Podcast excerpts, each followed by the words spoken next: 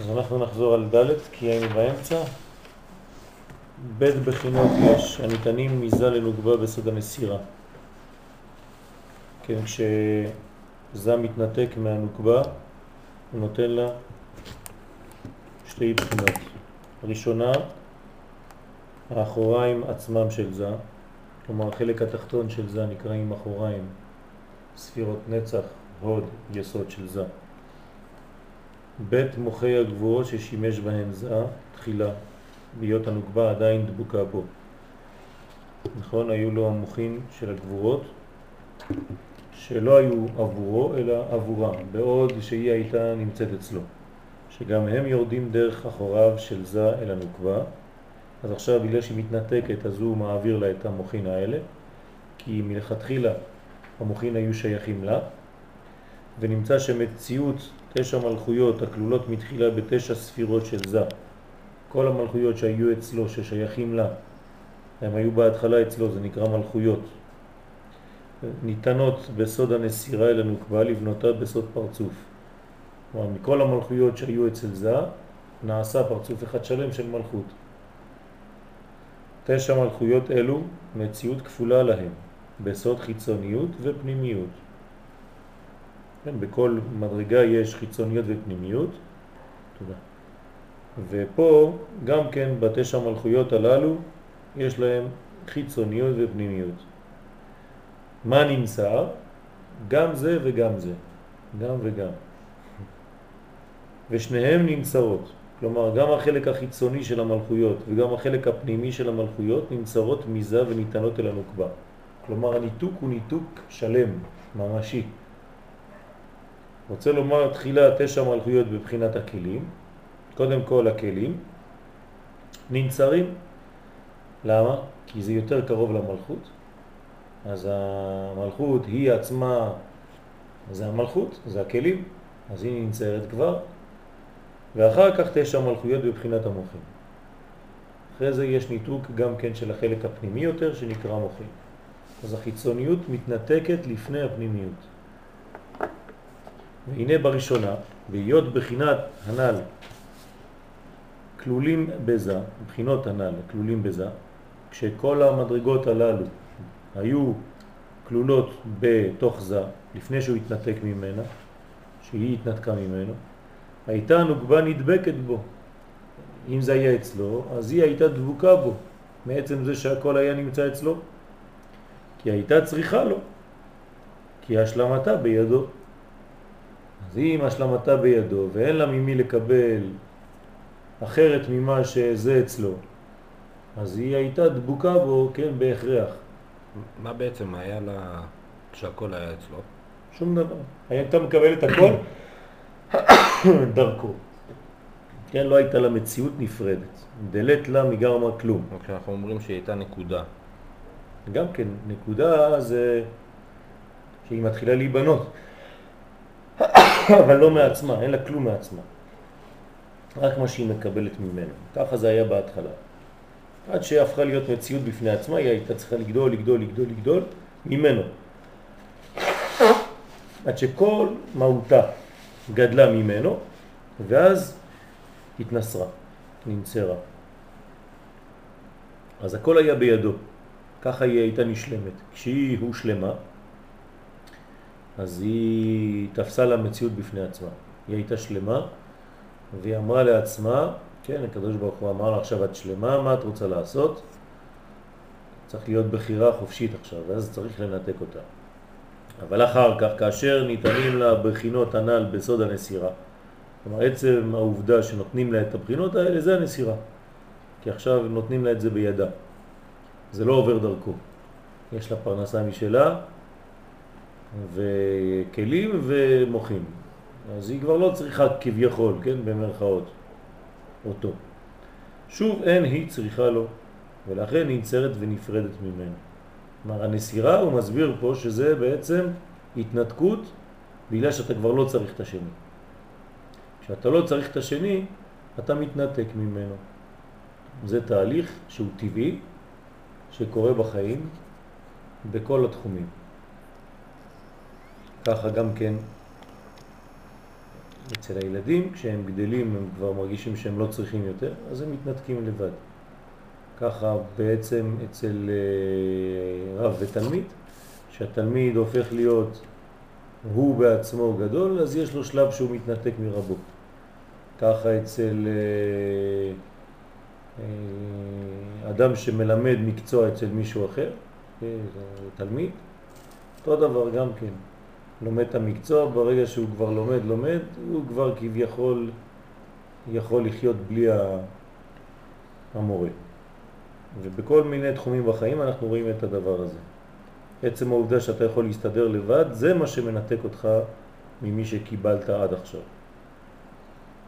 והנה בראשונה, על ידי נסירת החיצוניות, כן? כי החלק הראשון שננצר אמרנו שזה החלק כלים. החיצוני, הכלים, שהוא סוד הכלים. אז מה קרה? הנוגבה נגדלת עד החזה דזב מאחוריו. אמרנו שמלכות היא גדולה עד החזה של זה, וזה שם כשהיא מגיעה לחזה של זה, יש נסירה של הכלים. אחר כך על ידי נסירת הפנימיות והמוחין היא נגדלת יותר. כן? כי היא מגיעה אל כל קומתו, רוצה לומר כנגד כל שיעור קומתו של זה.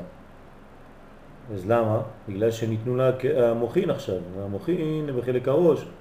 אם גם חלק הראש ניתן לה, אז זה הקומה שלה. שליש שלישי. כן. מה? שליש ראשון כאילו. כן. בהתחלה, עוד פעם, הוא אומר לנו את כל מה שהוא אמר, רק בסגנון אחר, בצורה אחרת. איך זה שהחלק אה, של הכלים שלה נמצא? כי הכלים מגיעים עד איפה? עד החזה. משם מתחילים הכלים, מהחזה ולמטה, נכון? מהחזה ולמעלה זה האורות. אז כל מה שעכשיו ניתן לה, בהתחלה מה ניתן לה? כלים או האורות? כלים.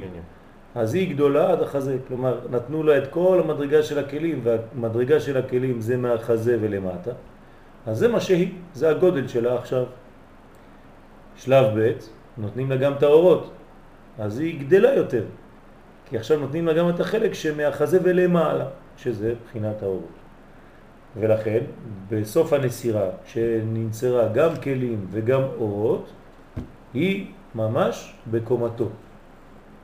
מציאות בפני עצמה שלמה כנגד כל קומתו של זה.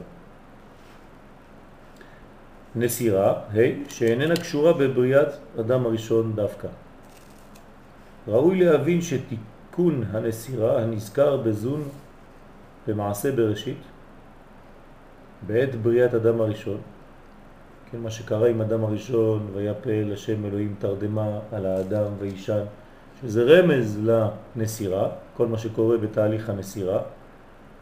אין, זה, אין היא פעולה הנעשית פעם אחת בלבד. זה לא שהיה פעם אחת בהיסטוריה שהקדוש ברוך הוא ירדים את האדם והוציא את חווה ממנו. כיוון שננצרה הנוגבה מאחוריו של זה וחזרה לעמוד עמו פנים בפנים. שוב לא תחזור לאחוריו. זהו, פעם אחת בהיסטוריה היא הייתה באחור, חזרה בפנים, נגמר הסיפור. לא, ושוב לא תדבק עמו בחור באחור. שאין הדבר כן, אלא שבכל זמן שישראל חוטאים ואינם עושים רצונו של מקום, כן? שלום. כשעם ישראל חוטא ולא עושה רצונו של מקום, הנוקבה חוזרת להידבק אחור באחור עם זה. המצב הזה שנקרא אחור באחור הוא לא חד פעמי, אלא הוא חוזר על עצמו כל פעם שהמצב הוא לא מצב טוב. כשאנחנו לא עושים רצונו של הקדוש ברוך הוא, כנסת ישראל עומדת מאחורי הגב של הקדוש ברוך הוא. במילים של הרחוב, הקדוש ברוך הוא ברוגז, עם כנסת ישראל, חז ושלום. אז הם כאילו אחור באחור, כמו זוג שלא במצב הכי הכי טוב, אז אחד לא מסתכל על השני. וזה מה שקורה כשעם ישראל לא עושים רצונו של מקום. כשעם ישראל עושים רצונו של מקום, אז איפה הם עומדים? פנים בפנים עם הקדוש ברוך הוא. ככה היה במתן תורה, כתוב בפירוש, פנים בפנים דיבר השם עמכם, וככה כל פעם שיש בית מקדש, כן, אנחנו אומרים שלוש פעמים בשנה יראה כל זכורך את פני השם. זאת אומרת שכשיש בית מקדש רואים את הפנים של הקדוש ברוך הוא. משמע שעומדים בפניו. זה רמז שהקרובים מראים להם לישראל, פותחים את הכפורת ומראים להם לישראל שהקרובים מסתכלים אחד על השני, face to face. קרובים זה שני דמויות, שתי דמויות שהיו בקודש הקודשים של בית המקדש, עשויים מזהב. אף פעם לא ראית את זה? כמו שני מלאכים מזהב פורסים כנפיים אחד מול השני. זה בנצרות. לא, זה לא בנצרות חז ושלום. אצל הנצרות אין קרובים כאלה בתוך בית המקדש, כי אין להם בית מקדש. שם הם עשו קרובים בכל מקום. העולם מלא קרובים. אנחנו... זה קרובים. זה קרובים. כן. זה דמות ילד וילדה, בן ובת. זה רמז בתוך קודש הקודשים, זה ציווי. האמת שזו שאלה טובה. איך בתוך בית קודש הקודשים יש לנו פסלים? אנחנו יהודים, עם ישראל, איפה, מה? כן, וזה פה חידוש, שזה ציווי של הקדוש ברוך הוא. אם זה לא היה ציווי, לא היינו יכולים להגיע למסקנה כזאת שאנחנו צריכים דבר כזה. הפוך, אבל זה ציווי של הקדוש ברוך הוא, שבתוך קודש הקודשים יש שתי דמויות, אחד זכר, אחד נקבה. וכשהם אחד מול השני מסתכלים, זאת אומרת שיש שלום בין הקדוש ברוך הוא לבין עם ישראל. אבל יש מצבים שהם אחור באחור, עומדים ככה, אחד מסתכל שמה ואחד מסתכל שמה. זה מראה שעם ישראל לא עושה את רצונו של הקדוש ברוך הוא. אז מתי יש בעצם נסירה? והמצב של עמידה מאחור לפנים, כשעם ישראל חוזר בתשובה. כל פעם שעם ישראל עושה תשובה, אז חוזרים ממצב של אחור באחור למצב של פנים בפנים. יש שאלות? ולכן, ואינה שווה וננצרת מאחוריו לשוב פנים בפנים עמו עד שישובו ישראל לעבודתו ולעשות רצונו. ככה אומר האריזל בעץ חיים שר תיקון הנוקבה, פרק א', ובשאר ההקדמות עמוד רמ"ג. תולדות מעשה האדם סליחה, אפשר להבין את זה כל כך. זאת אומרת שעם ישראל עושה רצונו של מקום, אז הוא לא מקבל את הכוחות מקודשי ברוך הוא, אלא מקבל את זה מיותר עליון, מה זאת אומרת שהוא כש... לא מקבל את האור דרכו. נכון, כלומר כשל... כשלא עושה רצונו של מקום אתה אומר, או כשלא שעושה? עושה, אז הוא כן מקבל אחור באחור. הוא מ- מקבל אחור. מקודשא בריך הוא. כשהוא עושה רצונו של מקום זאת אומרת שהוא... אבל למה? כי הוא כביכול, כשעושים רצונו של מקום, קונים, קונים מה? כוחות עצמאיים. יפה מאוד, עצמאות. כשיש לנו עצמאות, תשימו לב, זה לא סתם מילים. כשיש לנו עצמאות, אנחנו גדולים יותר. אנחנו עצמאים.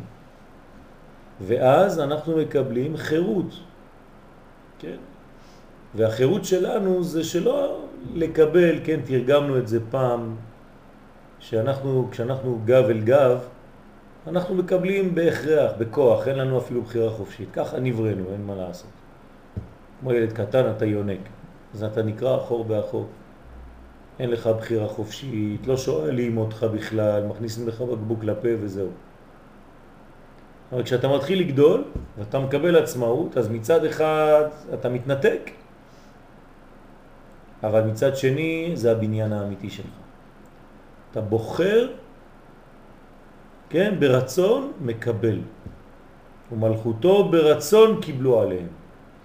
לא בכוח, לא בכפייה. כשאנחנו מקבלים בכפייה, אז אנחנו עדיין ילדים קטנים. תעשה את זה. לא, לא עשית ככה. ממשלה. כן, ממשלה. ממשלה זה בכוח. היום יש לנו ממשלה, ואנחנו ילדים קטנים עוד. כשנגיע למלכות אמיתית, שלמה, זאת אומרת שנגיע לרצון ומלכותו ברצון קיבלו עליהם. אז למה, למה אומרים שבמצב ה... במצב אידיאלי שכנסת ישראל מקבלת... אה, כן, למה קוראים לזה שהיא דבקה בקודש אברהם? הרי היא מקבלת מעלה יותר גבוהה, סיכה נכון. שהיא מקבלת דבקה במוחין, למה זה אומר? לא, היא דבקה עם הקדוש ברוך הוא פנים בפנים, אבל המוחים באים מלמעלה. אז דבקה במוחין תגיד, זה נשמע יותר מעלה ממה ש... לא, לא דבקים במוחין, המוחין יורדים וממלאים אותה. כלומר, יש כלל, כדי שיהיה זיווג, מה צריך? חייב שיהיה מוחין. אם אין מוחין, אין זיווג בין שתי מדרגות. לכן, כשהם פנים בפנים, הקדוש ברוך הוא וכנסת ישראל, אז המוחים באים מלמעלה, באמת, מחוכמה ובינה. אבל אנחנו לא דבקים במוחין, המוחין יורדים ומאפשרים לנו להתחבר ממש.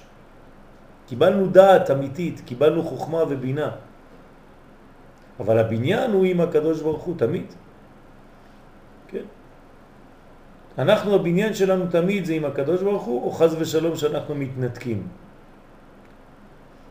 אם אנחנו מתנתקים ממנו, זאת אומרת שאין לנו מוחין. אבל אם אנחנו דבקים בו, זאת אומרת שכן קיבלנו מוחין. נתנו רמז, כשהחתן והכלה נכנסים לחופה, הם נכנסים עם אבא ואימא שלהם. זאת אומרת שהם מקבלים מחוכמה ובינה כדי להיות פנים בפנים. אבל כשעדיין אין להם את זה, אז מה קורה? אין להם דבקות, אין להם.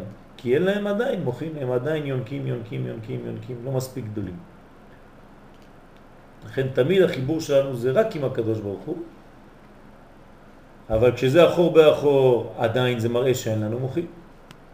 האדם עוד לא קיבל שכל, עם ישראל עוד לא קיבל חוכמה ובינה, אבל כשעם ישראל כן מקבל חוכמה ובינה, אז הוא יכול להתחבר עם הקדוש ברוך הוא תמיד, רק עם הקדוש ברוך הוא, אבל עכשיו בבחירה.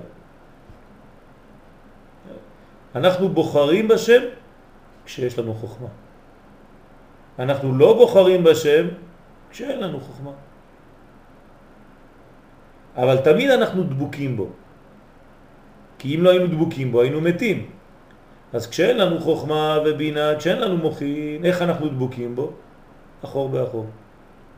הוא נותן לנו חיים דרך הגב שלו. כן? דרך הגב ודרך אגב. אבל כשאנחנו בוחרים ויש לנו מוחין וגדלנו, אז אנחנו תמיד מתחברים אליו, אבל הפעם לא סתם ככה זורק לנו איזה עצם מאחורה, ככה אומרים לנו המקובלים, זה דומה שהוא נותן לנו כמו איזה כלב, שאתה זורק לו איזה עצם ככה מאחורי הגב. לא, עכשיו זה ממש פנים בפנים, מסתכל בפני הנותן, כן? מזכיר לנו את השיעור של אתמול אחרי הצהריים, שאפשר להסתכל אחד על השני. כשהכלה לא מסתכלת על החתן, זאת אומרת שעדיין אין מוחים. אבל כש... אז היא לא יכולה לראות אותו. בושה מלהסתכל בפניו, ככה כתוב. אבל כשהכלה לא בושה, היא לא מתביישת להסתכל על החתן עיניים בעיניים, זאת אומרת שהיא קיבלה מוחים. שניהם עכשיו יכולים להתחבר. זה מובן או ננסה להסביר את זה עוד אה, בצורה שונה? יש אה, משהו שלא מובן? בוא נגיד את זה עוד בצורה אחת. כשאתה מסוגל להסתכל על מצב. יפה מאוד, כשאתה מסתכל על מצב במודעות, אתה יכול, כן, לנתח מצב באופן פשוט, נקי, הראש שלך נקי, זאת אומרת שקיבלת מוחים. אם לא, המצב בא עליך, נופל עליך. לא התכוננת, לא שואלים אותך, מה לעשות, ככה זה. יש אנשים שניגשים לחגים, או בגלל שהם למדו, 30 יום קודם החג לומדים בהלכות החג, כלומר הם מתחילים כבר ללמוד עכשיו עניינים שקשורים לתשובה וכו' וכו', או שפתאום יום לפני ראש השנה הם יגידו, ווי, שבוע הבא ראש השנה. כתוב בלוח, ראיתי, "אה, איך הזמן עובר מהר, כן? אז אדם כזה מסכן, החג נפל עליו. לא הוא נכנס לחג, לא הוא הלך לכיוון החג. אז בחיים שלנו אנחנו תמיד יכולים לראות את הדוגמאות האלה, כן, במוחשיות, בכל מיני דוגמאות. אני יכול עד מחר בבוקר לתת, לתת לכם דוגמאות. אבל הדבר מובן. כשאני הולך לכיוון של משהו, יש לי מוחין. כשהדברים באים אליי, כן, בלי שאני יודע מה קורה, אז זה בהכרח, זה החיים עושים את העבודה בשבילי. אז זה מראה עדיין על קטנות. כשאני בוחר בחיים שלי, אז זה מראה על גדלות. תולדות מעשה האדם, דע שזה ראשית בניינו מסיטרה דבן. כלומר, כשזה התחיל את הבניין שלו, הוא התחיל אותו מסיטרה דבן. מה זה אומר מסיטרה דבן? מה זה שם בן? מה? נקבה. נוקבה. מה זה שם מה? זכר. יש שם מה ושם בן. זה נקרא שם בן. יש לכם את זה בדף. אה, לא כתוב שם בן פה. טוב. אז אפשר להוסיף פה. כל זה נקרא שם מה. והנוקבה נקראת שם בן. כשזה מתחיל, הוא מתחיל ממדרגת שם בן. מה זה אומר?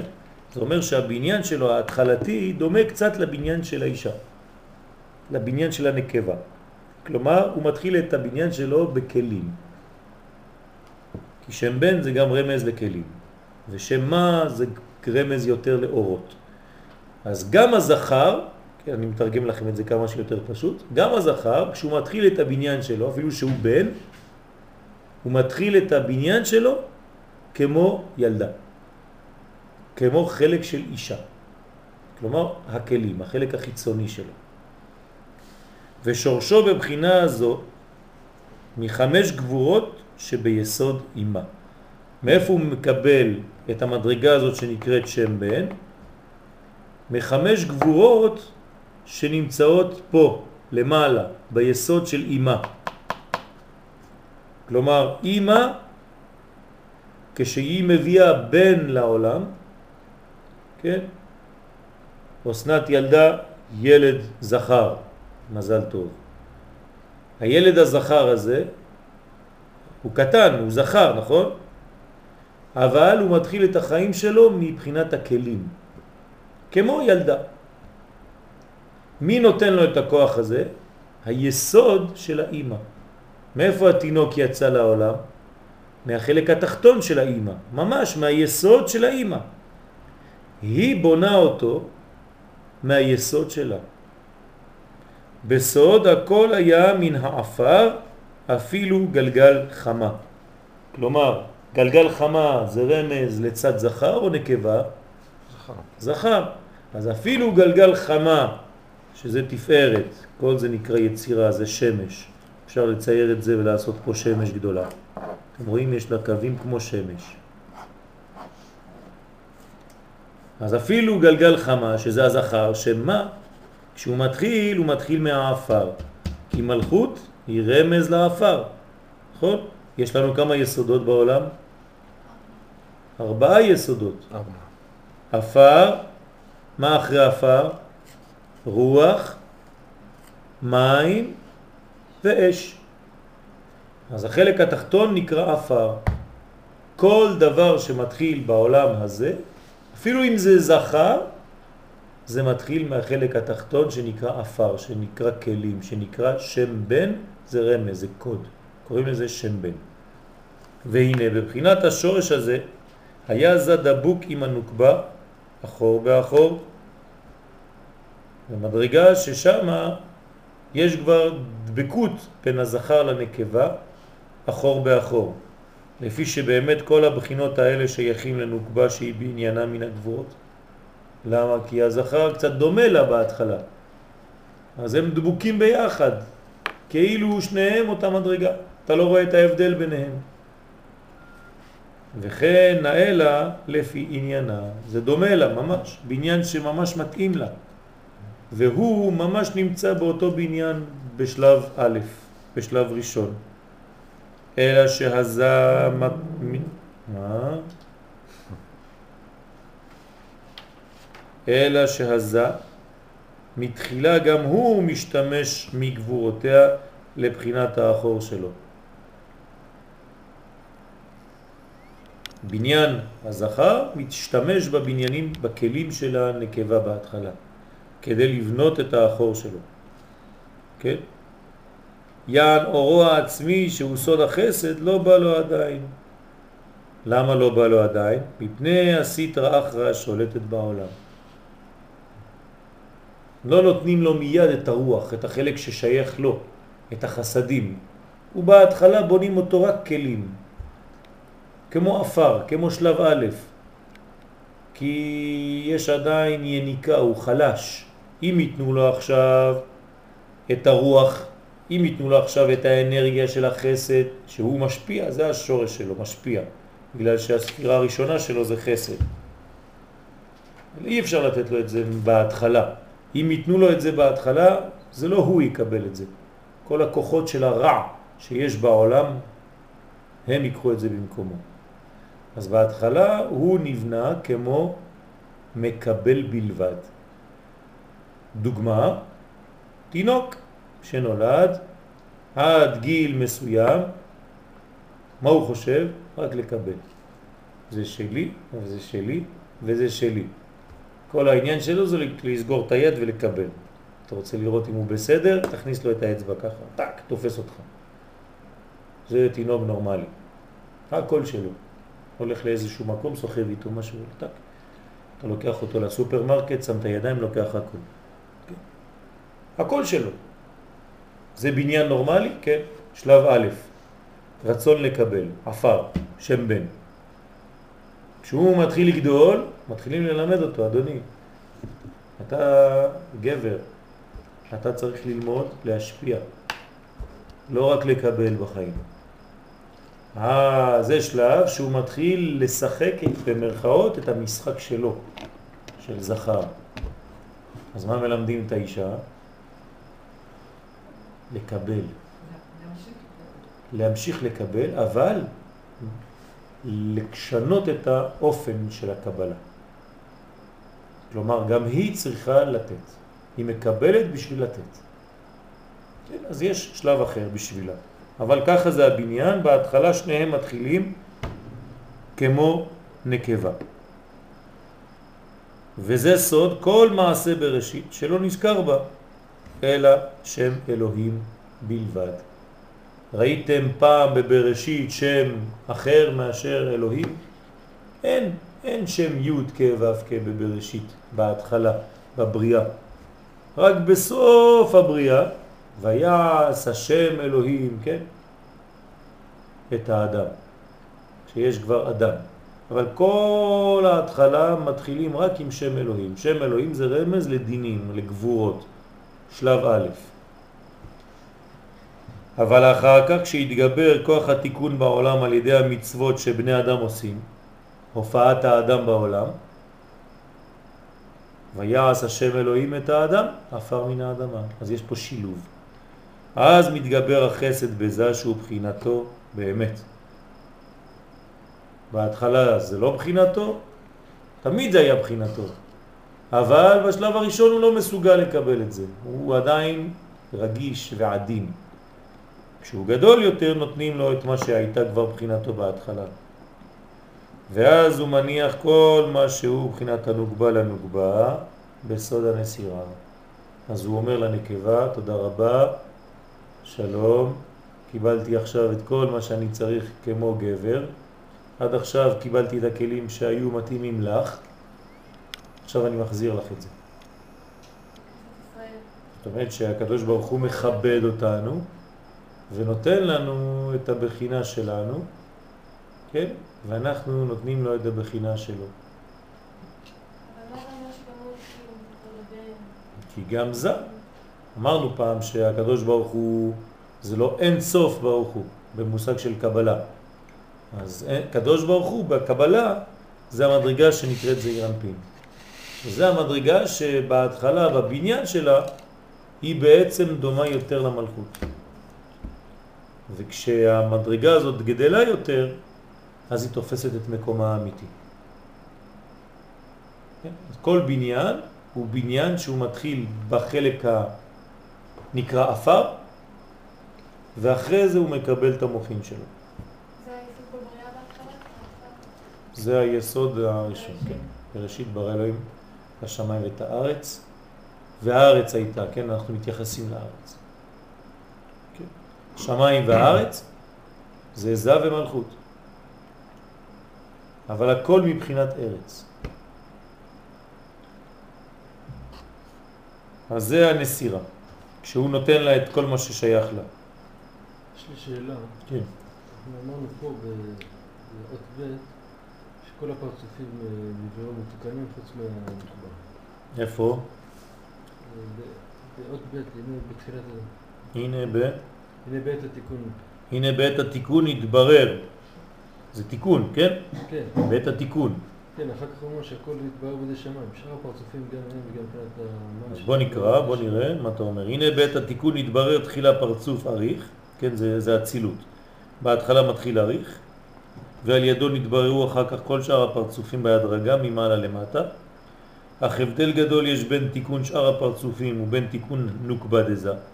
כי שאר הפרצופים גם הם וגם מבחינת המן שלהם נתבררו בידי שמיים, כן? לכן לא היה עיכוב בבירורם, מה שאין כאן הוא נוקבה שאף על פי שעצמותה גם הוא נתברר בידי שמיים, יחד עם שאר הפרצופים, הנה המן שלה לא נתבררו בידי שמיים, כי כביכול לא הספיק כוח עליון לבררם ליותם, להיות אחיזת הקליפות בהם, חזקה מאוד, יותר מאחיזתה במן של שאר הפרצופים. וכיוון שהמן של הנוגבה לא נתבררו בכוח עליון, וצריכו זון להישאר דבוקים אחור באחור.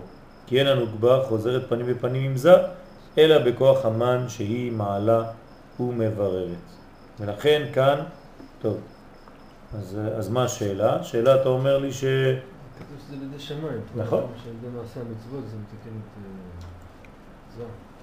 דע שזה ראשית בניינו מסתרת דבן ושורשו בבחינת זה מהי גבורות שביסוד אימא. כן? אנחנו אומרים שההתחלה היא בלי האדם. כן, לא, אחר כך הוא אומר, להתגבר כוח התיקון על ידי המצוות שבני אדם עושים. זה מתגבר. זה. זה משהו אחר. זה לא הבניין ההתחלתי. הבניין ההתחלתי הוא בניין שבא בידי שמיים. אבל פה יש דיוק במילה, זה מתגבר. מתגבר זאת אומרת יותר ממה שהוא בהתחלה. כלומר, הקדוש ברוך הוא נותן לך דחיפה ראשונה, אתה על האופניים. כן, הילד על האופניים ואבא שלו מחזיק את האופניים ואת הילד.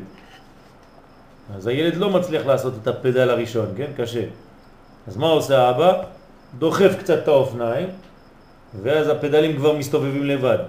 לפעמים הרגל עושה רק את התנועות של הפדלים, לא, זה לא הוא עושה. אחרי זה הוא מתרגל לעשות, הוא מבין שהוא צריך לעשות. אבל הדחיפה הראשונה היא דחיפה אלוהית. לכן הכל מתחיל מהאפר, ואחרי זה יש תגבורת של האדם בעשייה הזאת. אז אין סתירה בין הדברים. חשבתי שעד עכשיו אמרנו שעשיית האדם זה רק מעלה מן, לחבר אה, בין אה, פרצוף לפרצוף. כן. לא, עכשיו הוא אומר שזה מברר את הפרצוף עצמו גם, של זר. נכון, נכון, יש בזה גם כן עבודה של בירור הדבר.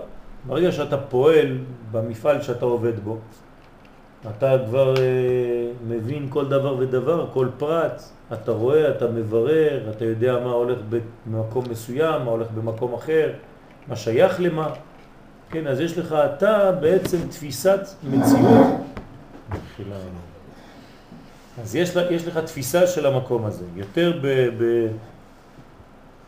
כלומר, אתה תופס יוזמה. בהתחלה נכנסת למפעל של אבא, אז אתה לא מבין מה קורה שם. אבל אחרי זה אתה כבר מתחיל לגעת בדברים, אתה מקבל טלפונים, אתה אומר, כן, ראיתי שיש אה, חלק כזה. אתה, אתה כבר מתחיל להיות חלק מהבניין. כן? אבל אחר כך, כן, אז לכן בהתחלת הבניין מופיע שם אלוהים. אבל אחר כך בהתגבר כוח התיקון בעולם על ידי המצוות שבני אדם עושים, כלומר איזה מצוות? אדם הראשון התחיל בלעובדה ולשומרה, תיקון מצוות עשה ותיקון מצוות לא תעשה, שכולן היו כלולות בשתי המצוות הללו. לעובדה מצוות עשה, לשומרה מצוות לא תעשה.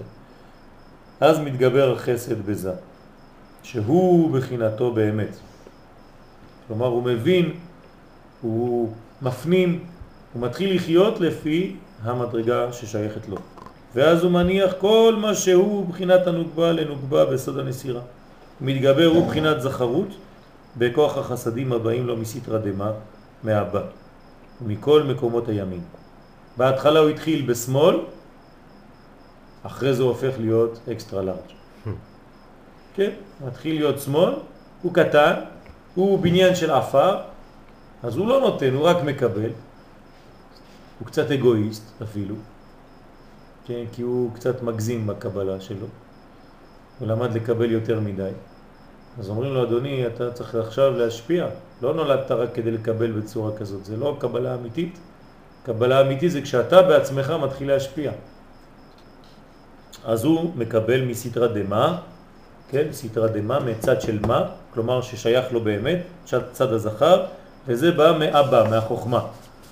בהתחלה אמרנו שהכל מתקבל מיסוד דאימה, כמו התינוק שנולד מיסוד דאימה, אבל אחרי שהוא משתכלל, הוא כבר מקבל מאבא. זאת אומרת שזה מה שמתאים לזכר. הזכר צריך להיות דומה בסופו של דבר לאבא, והנקבה נשארת דומה לאימא.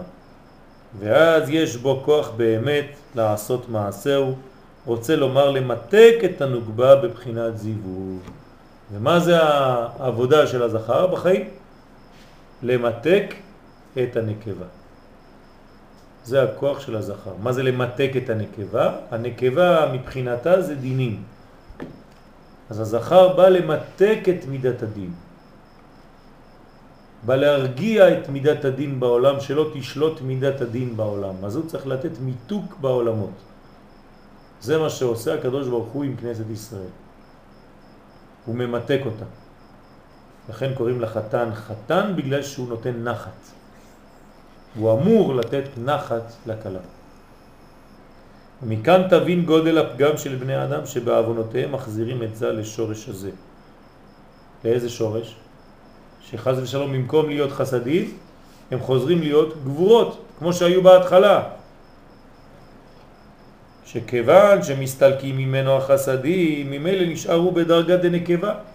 אז מה קורה לעולם הזה? שם ישמור מצעדים למיניהם. כן, שהזכר הופך להיות נקבה. איך הזכר הופך להיות נקבה? כי הוא לא משחק את העבודה שלו של משפיע. הוא נשאר עם המדרגה הקטנה, הנמוכה, ההתחלתית, הבסיסית, שהיא כמו נקבה. אתם מבינים שהפגמים האלה מראים על ילדות, על, על אדם שלא גדל, שנשאר בדיוק עם הקומפלקס שהוא נולד איתו. רוצה לומר בעיתרא דגבורות בלבד. וזה נקרא רצון לקבל, זה היתרה דגבורות. אז במקום לתפוס את המקום שלו כזכר, הוא הפך להיות נקבה, נשאר נקבה כמו שהדחיפה הראשונה שלו הייתה מבחינת האפר, הוא נשאר שם. איך הוא נשאר? נשאר כי הוא לא קיבל מוחין, הוא לא קיבל את העבודה שלו מהאבא. הוא נשאר רק עם התכונה הבסיסית שלו, איך שהוא נולד. חתול, כשהוא נולד, האם אתמול הוא יותר חתול כשהוא נולד מאשר אחרי שנה שהוא חתול? אותו דבר. לא זז. נולד חתול ביום הראשון, עד סוף ימיו יישאר חתול בול, אותו דבר. אנשים חז ושלום שלא גדלים בחיים שלהם, נשארים בדיוק כפי שהם נולדו. ומכיוון שכולם, גם הזכר וגם הנקבה, נולדים עם תכונה של נקבה בהתחלה, אם הם לא משתכללים, אם הם לא גדלים ולא מקבלים מוחים, אז חז ושלום נשארים באותה בחינה, אפילו שהם... אשמת מי זה? מה? מה אשמת מי זה? אשמת מי? כן. הוא לא לא. עושה את הפעולה שלו. הם לא, הם לא, הם לא... הוא לא יודע אולי, כאילו. מה לא- יהיה הבן אדם כשהוא... זה תכונה נפשית, פשוטה, כן? לגדול ולהיות מן המשפיעים, לתפוס את הטבע האמיתי שלו. כלומר, זה אנשים שלא נותנים לטבע שלהם, הפנימי, להתגלות. זה הפך ממה שחושבים, כן? אתה אומר, לא, אני, זה הטבע שלי, ככה נתתי לו, זה לא נכון. אתה חסמת את הטבע האמיתי שלך. הטבע האמיתי שלך כגבר זה להיות גבר. אתם ראיתם פעם חתול זכר שמתנהג כמו חתול נקבה? כן, יש בעיה. כן. אז הטבע זה שתהיה זכר. נולדת זכר עם תכונות של זכר, באיזשהו שלב בחיים אתה מתחיל להיות זכר ולהתחיל להיכנס לעניין הזה של הזכר. אתה משפיע. בקופים יש. מה? בקופים יש. נכון. יש כמה, גם בכלבים יש קצת. אבל זה מדרגה של קופים וכלבים. כלבים עזי נפש, הב הב, תן תן. כי כולם מבחינת נקבה. חושבים רק איך לקבל. אתה צריך להיות לא כלב ולא קוף, אלא אדם. אדם זה בגמטריה מה? באותה גמטריה. זה לא שתישאר חז ושלום שם בן. אז האישה, למה היא כן נשארת? כי זה הטבע שלה. היא צריכה להיות שם. היא צריכה לשכלל את זה, לבנות את זה. למה גם יש נשים שהן ככה? אותו דבר, בגלל שהן לא נותנות לטבע שלהן להשתנות, להשתכלל ולגלות את האמת. היא לא צריכה להשתנות, אבל ברגע שיש לה מול העיניים, כן? ויש בעולם הזה הפכים, אז האישה גם לא יודעת איפה המקום שלה. כן? כשגבר מתנהג כמו אישה, אז אשתו מתנהגת כמו גבר. וכשגבר מתנהג כמו גבר, אז אשתו מתנהגת כמו אישה. צריך כל אחד לשמוע את המקום שלו. אז כמובן שלפעמים הדברים, חז ושלום, מתהפכים בעולם הזה, אבל זה לא הטבע האמיתי שלנו, וזה נקרא תועבה, זה נקרא עיוותים של המציאות ושל הקדושה ושל הסדר הטוב. תועבה. כן? תועבה. הולך לאיבוד. אז אנחנו צריכים לחזור למציאות נורמלית, שהאיש הוא איש והאישה היא אישה. וככה שניהם שמחים. זה, איך מבינים את זה? בגבר אני מבין שהוא יכול להיות רק אה, מקבל, אבל בזר, אם זה לא פנים בפנים אז אה, זה אחור באחור, והוא מעביר, אה, ההפך? הוא יותר מעביר את זה, הוא מעביר דרך האחוריים. כן, אז אבל זה לא, זה לא בניין, זה לא בניין, זה בניין הכרחי. זה בניין בסיסי טבעי. זה כאילו יניקה של תינוק שלא מבין, אבל הוא חייב לינוק. זאת אומרת, זה לא עניין שהתינוק עכשיו רוצה לאכול והוא הולך לפתוח את המקרר. לא, אז... זה מבחינת לא, התינוק. מבחינת המשפיע אותו דבר. מבחינת המשפיע בהתחלה, זה מה שאנחנו לומדים פה. לפני שהוא הופך להיות זה שמשפיע, בהתחלה גם הוא מקבל. מה היה זה בהתחלה כשהוא נולד? זה כשהוא נולד, כן, אנחנו מדברים פה על ספירות, אבל אנחנו חושבים שהכל נולד פתאום איזה בלוק כזה של עשר ספירות, הכל מסודר ככה. לא. אם נלך, האמת מה שחסר לנו זה ללכת לעץ חיים. איך זה נולד? מה הוא היה כשהוא היה תינוק? כן? ונבאר עניין זון אשר תיקונם באו אחרי תיקון אבא ואמא. כלומר, גם אבא ואמא נולדו. כן, אנחנו מדברים עכשיו על עולם האצילות, העולם הראשון שנקרא עולם התיקון. אמרנו שההתחלה יצא אריך, אתם זוכרים? ונתקן כולו, אתם זוכרים את זה? אחרי זה אבא, אחרי זה אמא. עכשיו נולדים זון. נבהר עניין זון אשר תיקונם באו אחרי תיקון אבא ואמא, והנה נתבהר למעלה, כי זון נעשו מבחינת זין תחתונות דמה ובחינת זין תחתונות דבן. זאת אומרת, כל הבחינות התחתונות דמה ובן. זולת הכתרים שבזין תחתונות דבן, כי אלו עלו בגופה, דעתיק יומין, טוב זה משהו אחר, פה הוא נכנס יותר ממש, ואומנם מקומם הוא למטה מן הקרום ואותה פרסה שמפסקת באמצע גופה דאריך. אני רק רוצה לעניין הזה, תראו למה הוא מדמה את זה. ונבהר עתה מה שיעדנו למעלה בדרוש אריך אנפין לבאר איך כל בחינת האצילות כאשר נתקנו ינקו מתחילה בסוד דדי בהמה. בהתחלה זה כמו יניקה מהדדים, כן? של הבהמה. הבהמה, הדדים שלה למטה.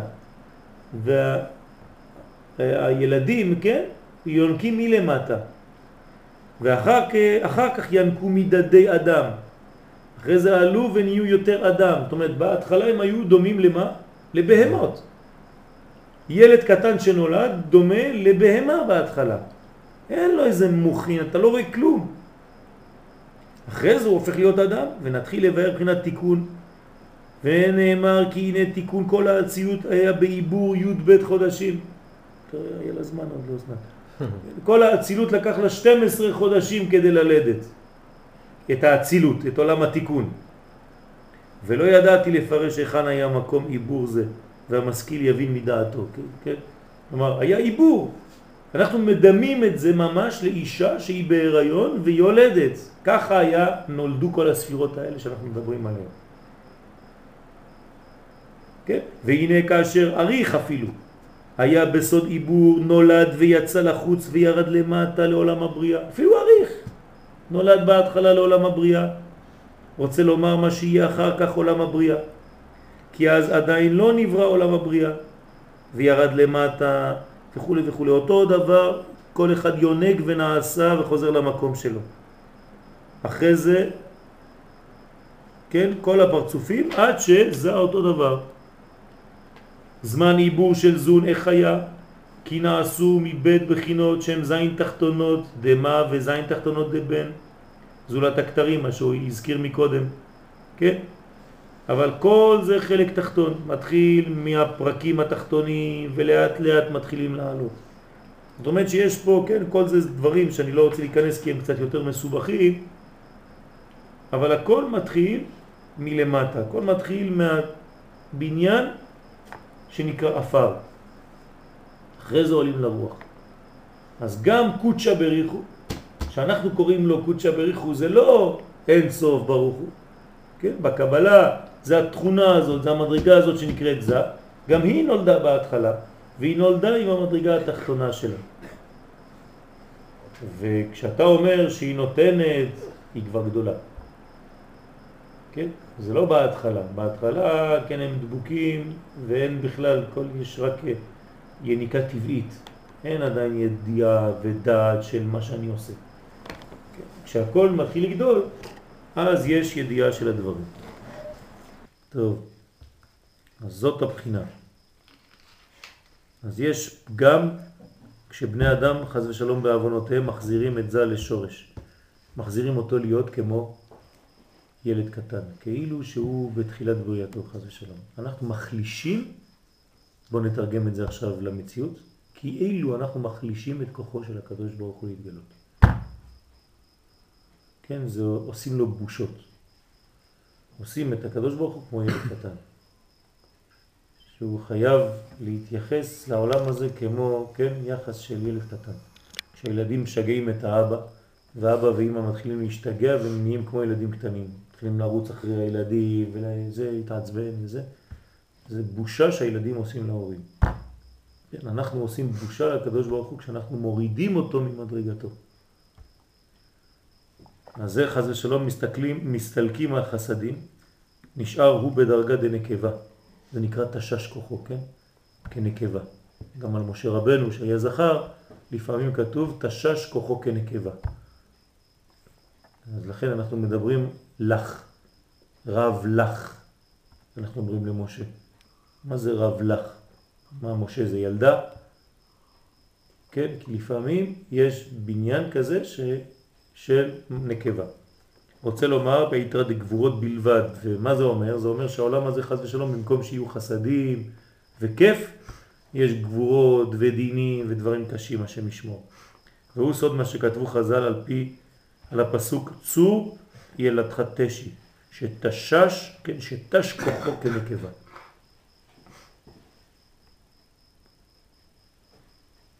תולדות המוחין החדשים הנמשכים לנוגבה שלא באמצעות זה. תשכח אל מחולליך, זה בעצם היציאה של המוחין, לא? כן, זה ברגע ש, שיש נסירה. מצד אחד אתה שוכח, כאילו אתה מתנתק ממי שעשה אותך. כי זה, זה כלל בהתחלה, על כן יעזוב איש את אביו ואמו. כן, זה, זה האיש.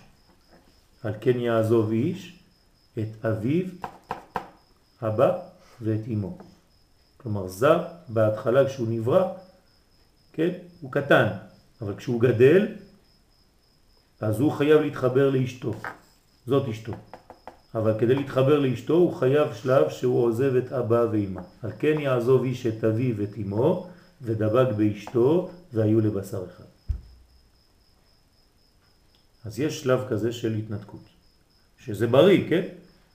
אה, כל הורה אה, מתפלל שיום אחד הבן שלו יביא לו איזה בחורה ויגיד אבא אני רוצה להתחתן איתה בעזרת השם.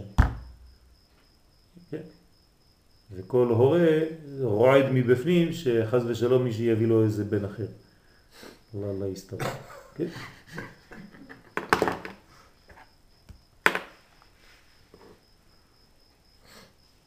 אז תולדות המוחין החדשים הנמשכים לנוגבה שלו באמצעות זה. תחילה, נגדל זה על ידי המוחין הבאים מלובשים בנהיד את תבונה. כלומר, איך נגדל זה? על ידי המוחין הבאים לו מלובשים בנהיד את תבונה.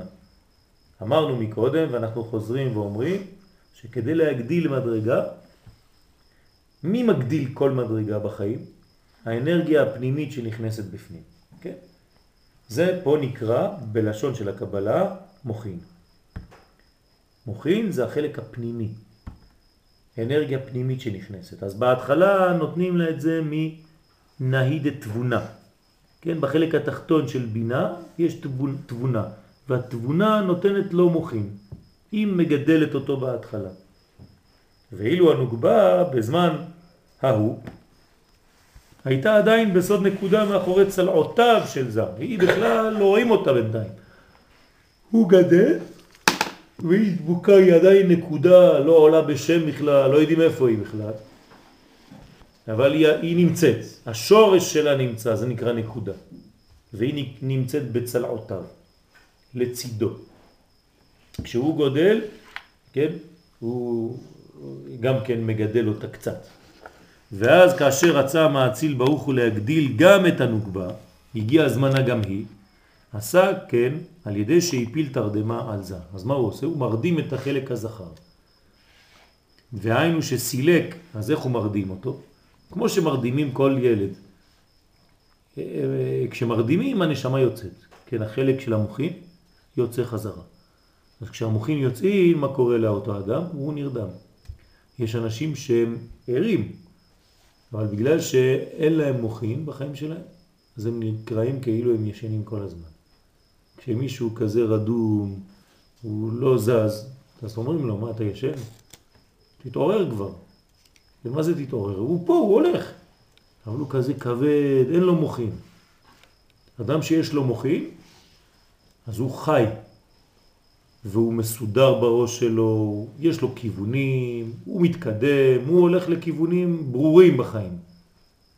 אז אותו דבר בהתחלה, הוא גדל מהנהיד תבונה, וברגע שרוצים עכשיו לתת גם כן זירוז, גדילה, גם בשבילה, אז צריך להרדים אותו. אז איך מרדימים אותו? מוציאים ממנו את אותם מוחים שנכנסו אצלו בהתחלה. עם המוחים שבהם בתוכו, מתוכו. כי בסילוק המוחים שהם חיותו, אתה, אתה מוריד לו את החיים, נפלה עליו תרדמה וישן. אז הוא כאילו, כן, ישן. תשימו לב, במילה תרדמה יש תרד מה. כלומר, מורידים לו את הבחינה הזאת של מה. זה נקרא תרדמה. וכיצד נמשך גידול הנוגבה ובניין פרצופה. עכשיו הוא ישן, הוא כמו מת. מי תופס עכשיו מקום? היא. הוא נרדם, אבל עכשיו היא מתעוררת. כשגבר נרדם, מתעוררת אישה. כן, הוא מתעורר, פתאום הוא אומר, לא, זאת הפה. כן, מאיפה היא יצאה? בגלל שהוא נרדם, היא גדלה. כיצד נמשך גידול הנוגבה ובניין פרצופה? מן הסילוק שמסתלקים המוחין מזה. זאת אומרת, המוחין שהסתלקו ממנו, לאן הם ילכו עכשיו? אליה. בוא נראה איך. כי בראשונה לפני סילוק המוחין מזה הייתה נוגבה דבוקה באחוריו של זה, אמרנו שהייתה דבוקה בצלע שלו. והיה חלק אור המוחין הראוי להגדיל הנוגבה נכנס תחילה תוך זה, אז כל המוחין היו נכנסים מן העיד תבונה אצלו.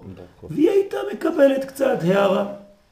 ואחר כך יוצא האור ההוא מזה דרך נקב שאחורי החזה. באחורי החזה יש לנו איזה חור נקב רוחני, כן, שלפעמים מרגישים אותו, והנקב הזה משם זה יוצא אוויר כזה רוחני כדי לשכלל את הנקבה. הוא בונה הכלים שלנו, הוא בונה את הכלים שלה. והנה בזמן ההוא הייתה היא צריכה לקבל נינק ממנו, אז בהתחלה היא בעצם מקבלת ממנו, היא צריכה אותו. ולכן לא יכלה להתגדל ולהיבנות בסוד פרצוף שלם. היא לא יכולה, כי תמיד היא תלויה במה שהוא נותן לה. ולכן כדי לבנות פרצוף הנוגבה, עכשיו אם אני רוצה לבנות אותה באמת, היא פרצוף שלם בפני עצמו, אני צריך לנטרל אותו. ולכן כדי לבנות פרצוף הנוגבה הוצרכו המוחין ההם הראשונים שבזה להסתלק מתוכו בסוד הדורמיתה. אז עכשיו הוא נקרא בדורמיתה. הלך לישון, כן? ועכשיו הוציאו ממנו את המוחין, ולעלות הם לבד בסוד מן לאבא ואימא, לעורר זיווג חדש ביניהם. אז מה עושים המוחים כשהם עולים? יוצאים ממנו, לאן הם הולכים? מה, סתם... זה, נקרא עליית מן, זה כמו העלאת עדים. אז עולה משהו ממנו, וזה מעורר עכשיו חיבור בין אבא ואמא. כלומר, חוכמה ובינה התחברו בזכות הדורמיתה שלו. והנה מן הזיווג ההוא דאבא ואמא, מהחיבור הזה שיהיה, יימשכו מוחין חדשים אל הנוקבה. ייתנו לה עכשיו מוחין חדשים. כי הוא ישן, אז זה לא ניתנים לו בינתיים. זה ניתנים לנוקבה עכשיו. מוחין הניתנים לה במישרים, לא באמצעות זה, זה עכשיו לא עובר דרכו, זה הולך ישירות אליה. ובכוחה מתגדלו כלי הנוקבה, כל זה כדי לבנות את הכלים שלה. מכינים לו את האישה בעצם.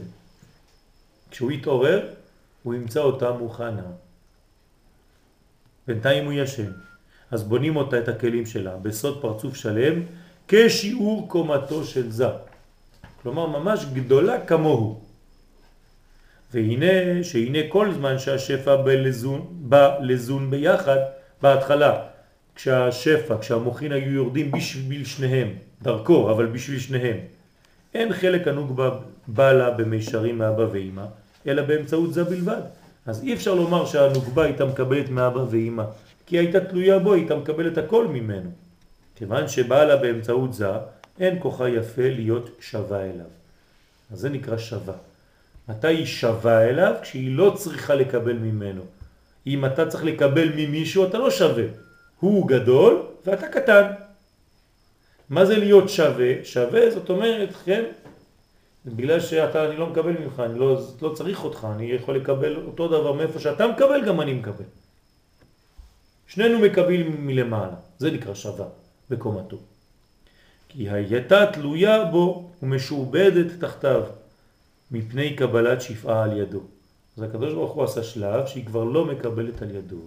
לכן כאשר רצה המעציל ברוך הוא לבנות פרצוף הנוקבה, להיות שווה אל זה, הוא צריך להמציא דרך שלא תהיה הנוקבה תלויה בזה, בקבלת מוחותיה. אז איזה דרך הקדוש ברוך הוא מצא? וזו הייתה הכוונה בעניין התרדמה שהפיל המעציל על זה דווקא. תשימו לב, פה אנחנו לא מדברים כמו שאנחנו מדברים בתורה באופן כללי, הקדוש ברוך הוא. תמיד אומרים המעציל, כדי לא להתבלבל. אז עכשיו המעציל הרדים אותו כדי לעשות אותה שווה בשווה אליו. שבסילוק שנסתלקו המוחין שלו, אז עכשיו המוחין שלו עולים, אז הסילוק הזה, בסילוק הזה בלבד לשמש מן לזיווגם של אבא ואמא, גרם שהמוחין שנתחדשו מן הזיווג ההוא היו לצורך הנוקבה בלבד. מתי הוא מקבל? מה? עוד מעט. בינתיים היא נבנית הכלים שלה. ולכן, כיוון שלא היה לזה חלק בהם, בהם נמשך במישרים אל הנוקבה, שלא באמצעות זה. והיה כוחם יפה להגדיל כלי הנוקבה, להיות פרצופה שווה לפרצוף זה. אז בינתיים אנחנו מתעסקים בה. והנה, כיוון שהמוחים הראשונים שהיו בזה על ידי נהיד תבונה נסתלקו ממנו וניתנו לנוקבה, כן? אז מה עכשיו, מה הוא יקבל?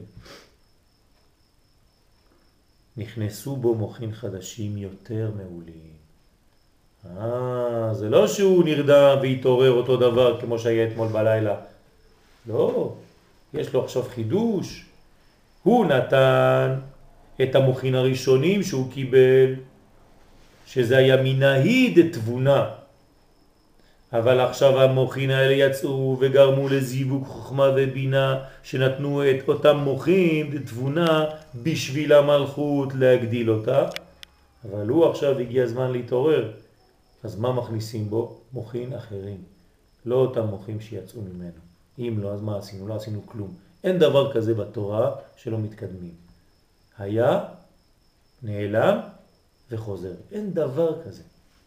היה נעלם ועוד יותר גדול כשזה חוזר. זה משוכלל. משוכלל. זה מה שמאפשר לו לראות אותה. לראות אותה וגם כן תמיד לשמור, למרות שהיא בקומתו, על זה שהוא ממשיך להיות משפיע. כי אם הוא היה ממש שווה בשווה, אז מה, מה היא צריכה? מה, מה היא צריכה שהוא ישפיע עליו? יש לך מוכין מן העידת תבונה? גם לי. אבל יש לו יותר משוכללים. עכשיו כן. אז הוא מקבל מוחין חדשים יותר מעולים. כי תחת שהיו הראשונים מן העיד תבונה, באו החדשים מן העיד אבא ואימא, יותר גבוה, כן?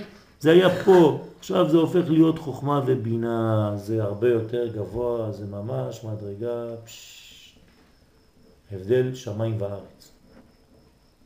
כן, אנחנו חושבים שזה אחד דבוק בשני, זה מאוד מאוד קרוב. אבל בעולם הרוחני ההבדל בין בינה לתבונה זה כמו הבדל בין שמיים לארץ. כן, אנחנו לא מבינים אפילו מה זה אומר. זה כמו הבדל בין בן אדם לכלב. אז מה שהוא מקבל אחר כך, נמצא שעל ידי התרדמה, הוא לא הלך לישון סתם, זה לא היה חינם השינה הזאת. הלכו להרדים אותו, אבל כשהוא התעורר היה שווה לישון? בטח. כל פעם שאתה הולך לישון, כשאתה קם בבוקר אתה צריך להיות הרבה יותר חזק ממה שהלכת לישון בלילה. אם אתה קם מת כמו אתמול בלילה, כנראה משהו חסר במערכת. אנחנו צריכים להיות הרבה יותר חזקים כל יום. כל יום יותר חזקים מאתמול. אז לפעמים זה לא נראה, כן, אבל במשך הזמן אתה רואה את זה. כלומר, אנחנו רואים רק שינויים של עשר שנים. חמש שנים. אבל אתה לא רואה שינוי של יום-יום. קשה לנו לראות שינויים של יום-יום. זה כמו אימא שמסתכלת על הילד שלה או אבא שמסתכל על הילד שלו גדל. אתה לא רואה אותו גדל. אני ראיתי אותו כזה קטן, קופסת נעליים, אני רואה אותו עכשיו, אם אני לא מדי פעם פותח איזה אלבום או משהו, אני שוכח. אבל הגננת שלו שלא ראתה אותו כמה שנים, מסתכלת עליו נופלת. כן, ככה זה. אז אותו דבר, כשאנחנו הולכים לישון ואנחנו קמים, אנחנו צריכים להיות מחודשים. זה באמת מה שקורה לנו, רק אנחנו לא רואים את זה. אה. גם פיזית. כל יום אנחנו גדלים יותר. מזדקנים? בגלל שאנחנו לא בטבע הנכון, לא היינו צריכים להזדקן ולמות. זה נכון, צודקת. הקדוש ברוך הוא ברא את האדם כדי שיחיה, לא כדי שימות. רק החטא הביא אותו למדרגה של מוות. כתוב, ועל העץ חיים, ואכל וחי לעולם. ככה כתוב בבראשית. אז למה הוא לא אכל? הנה הוא רצה לטעום עץ אחר, עץ הדעת טוב ורע. ביום אכולך ממנו מות תמות, תיזהר. לא חשוב, אני רוצה לטעום שם, זה מושך יותר. כן? בסדר, אבל זה מביא גם כן מדרגה של מוות חדשה. אז לכן באמת היינו אמורים רק להשתכלל, לעלות ולעלות תמיד יותר. כמו שכתוב שיש אנשים שפוחדים קצת מהמוות, גם להיות צדיקים. למה? כי משעמם, אז. צדיקים יושבים, ועטרתם בראשיהם ונהנים מזיו השכינה. כמה כבר אתה יכול ליהנות מזיו השכינה? אתה יושב, איזה משעמם זה בטח, כן? גן עדן בטח זה משעמם, גיהנום, וואי, איזה יופי גיהנום. דיסקוטקים וזה, כן. חס ושלום, זה לא ככה עובד. אז כדי שלא נתבלבל, אז אומרים לנו חז"ל, צדיקים אין להם מנוחה. לא בעולם הזה ולא לעולם הבא. גם שמה הם עולים, עולים, ילכו מחיל אל חיל, גם שם הם מתחילים, ממשיכים לעלות. זה לא, אין שעמום. זה לא שאין מה לעשות כבר. כמו בסרטים, אתה רואה כולם בלבן, מדברים בשקט, משעמם. זה הגיהנום והג... והגן עדן של הגויים. זה לא ככה אצלנו, כן? אז נמצא שעל ידי התרדמה השיג זה מעלה יתרה. אז טוב ללכת לישון. דרך אגב, ממה התינוק נבנה? מזה שהוא יושן, יותר ממה שהוא אוכל. אתם יודעים את זה?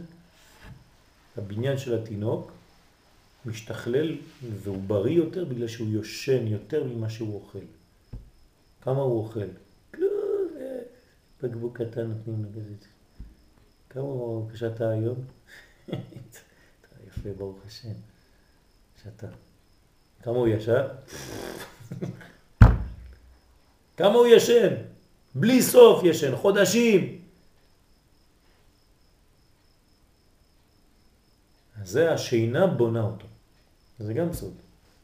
וכיוון שננסרה הנוקבה מאחורי זה, ונבנתה פרצוף שלם בפניו, וגם בזה נתחדשו מוכין חדשים מסתרה דחסדים. עכשיו, מה זה המוכין האלה? זה מסתרה דחסדים. זה הבניין עכשיו המחודש, זה החידוש שלו. הוא הפך להיות גבר. מה זה גבר? משפיע, חסדים. תשימו לב, יש פה פרדוקס, גבר זה לשון גבורה. אומרים לך לא, לא, לא, גבר זה לא להיות איזה עבדי. כן? גבר זה להיות חסד. זה הגבר האמיתי, כשאתה הופך להיות חסד, לא שאתה מראה את הכוח שלך על כולם. זהר אם אתה תזוז, אני אכסח אותך. זה לא גבר, זה כלום. כן? גבר זה מי שמשפיע חסד, שיודע להתייחס, יודע לדבר, כן, מתון, מאוזן, זה נקרא חסדים. והוא מזדווג עם נוקבה פנים בפנים. אז הוא כבר מוכן להיות איתה, פנים בפנים.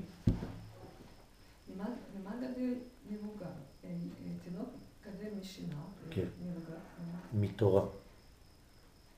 ומי שלא לומד תורה, אז הוא נשאר קטן. אז הוא אוכל, הוא, הכלים שלו גדלים, אבל אין לו אורות. נהיה שמן, שמן, שמן וכבד. והוא אפילו חז ושלום, כשאתה מסתכל עליו זה, זה קצת מעציב, כן? זה עצב. אתה רואה בן אדם בן 70, 75, מדבר רק שטויות כל הזמן. כמו ילד קטן, אפילו לא כמו ילד קטן, אין לו בכלל על מה לדבר. רב, מתווכח על שטויות, אין כלום, הכל ריק. אתה שם לידו תלמיד חכם בן 70, איזה סבא ואיזה סבא. סבא תלמיד חכם שלוקח את הילדים שלו, מספר להם דברים, מביא אותם לעולמות, כן?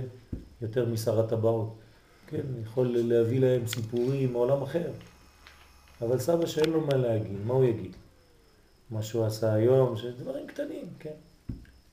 זה גם טוב, אבל זה לא אותו עולם בכלל. בכלל לא אותו עולם. אז לכן האדם גדל מהתורה. מי שלא לומד תורה הופך להיות טיפש. כן? מתטפש זה נקרא. ומי שלומד תורה הופך להיות כמעיין המתגבר. אני מכיר זקנים בני 75, שהם כמו מסכנים, כמו טיפשים, כמו ילדים קטנים. ואני מכיר זקנים, תלמידי חכמים, רבנים, שאתה מסתכל עליהם זה בלי סוף, בלי סוף, זיכרון פנומנלי. זה עולם אחר בכלל. זה כמעט בושה בשביל אחד ואור כל כך גדול בשביל השני. כן?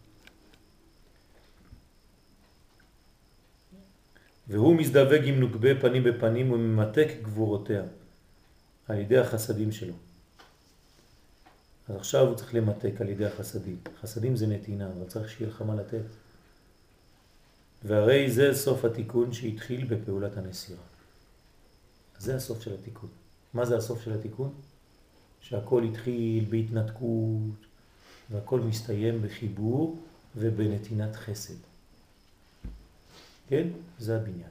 עד שהיא כל כך מקבלת ממנו חסד, שאפילו שהיא בתוכן שלה גבורות, היא בעצמה הופכת להיות ותורת חסד על לשונה. כן? היא בעצמה הופכת להיות חסד. מי עשה אותה כזאת? לא. עוד פעם, הוא נותן לה עכשיו מדרגה הרבה יותר גבוהה. הוא משפיע עליה. אבל איך זה קורה? יש אנשים מדענים שהם כמו שחכמים, הם גם כאילו, יום, יום האחרון שלהם, אה, זיכרון טוב, נכון. והעולם עשיר, אבל הם לא, הם אפילו לא מקבלים שיש אלוהים. נכון, נכון. אז הבניין שלהם הוא בניין גדול מבחינה אנושית, שכלית. אבל מבחינה תורנית, מבחינה אלוהית, נשמתית, כן? למרות שהיה להם פוטנציאל גדול, הם השתמשו בו רק לכיוון אחד. זה לא שזה לא טוב, אבל זה חסר. מדען שהוא גם זה וגם תלמיד חכם, יש כאלה. איפה המדען השני? הוא שם אותו בתוך הכיס. כן? היום יש מדענים שהם מדענים גדולים מאוד וגם כן תלמידי חכמים גדולים והם נותנים הרצאות בעולם. כותבים ספרים, גם של אמונה וגם של מדע. מדע ואמונה. אנשים כאלה זה גאוני עולם. כן. גם איינשטיין כתב דברים על הקדוש ברוך הוא. כלומר, בסופו של דבר הוא יודע. הוא גילה שיש... הוא גילה שיש אה, משהו, כן? הוא אומר, אם הייתי יודע וזה, ולא, למה לא לימדו אותי? הוא כעס על אבא שלו. למה לא לקחת לי מלמד תורה? איינשטיין. למה לא לקחתי מלמד? כן, כך. אמר לאבא שלו, היית צריך להכניס אותי ל... ללמוד תורה. הייתי רוצה להיות גדול, גם אני. כן, יש אנשים שהם גם זה וגם זה. אין ספק שללמוד זה הנוסחה בשביל להישאר בן אדם. כן, כן, כן. אדם שלא לומד הוא מת. הוא הופך להיות טיפש. מי שלא לומד הוא נשאר ברמה של כלום, כן, רמת גן.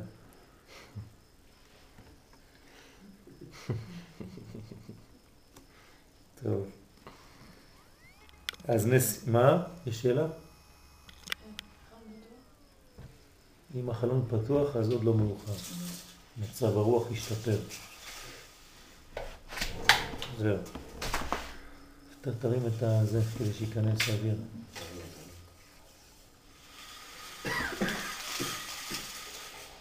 אשריך.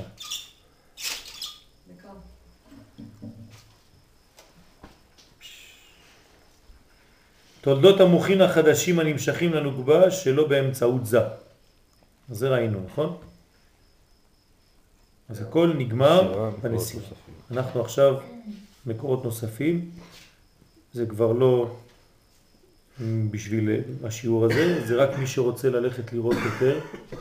הבאתי פה את כל המקורות, שער ההקדמות, עץ חיים, כן, שער מיעוט הירח, שער מד ומן, שער חשמל, שער סדר הביע, כל זה זה בעץ חיים. בספר הזה אפשר למצוא את כל המקורות האלה וגם כן בדרושים, דרושי הלילה, ראש השנה, כל זה מדבר על הבניין שניסינו לבנות עד עכשיו. ובשלב הזה אנחנו עוברים לדף הבא. אם יש לכם עדיין כוח. יש או לא? בעזרת השם. מה? תשש כוחה.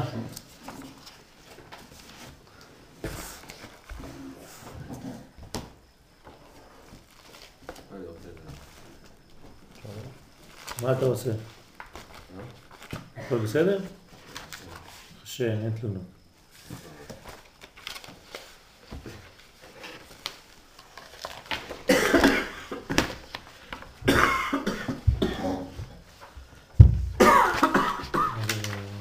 יש לך אחד כזה?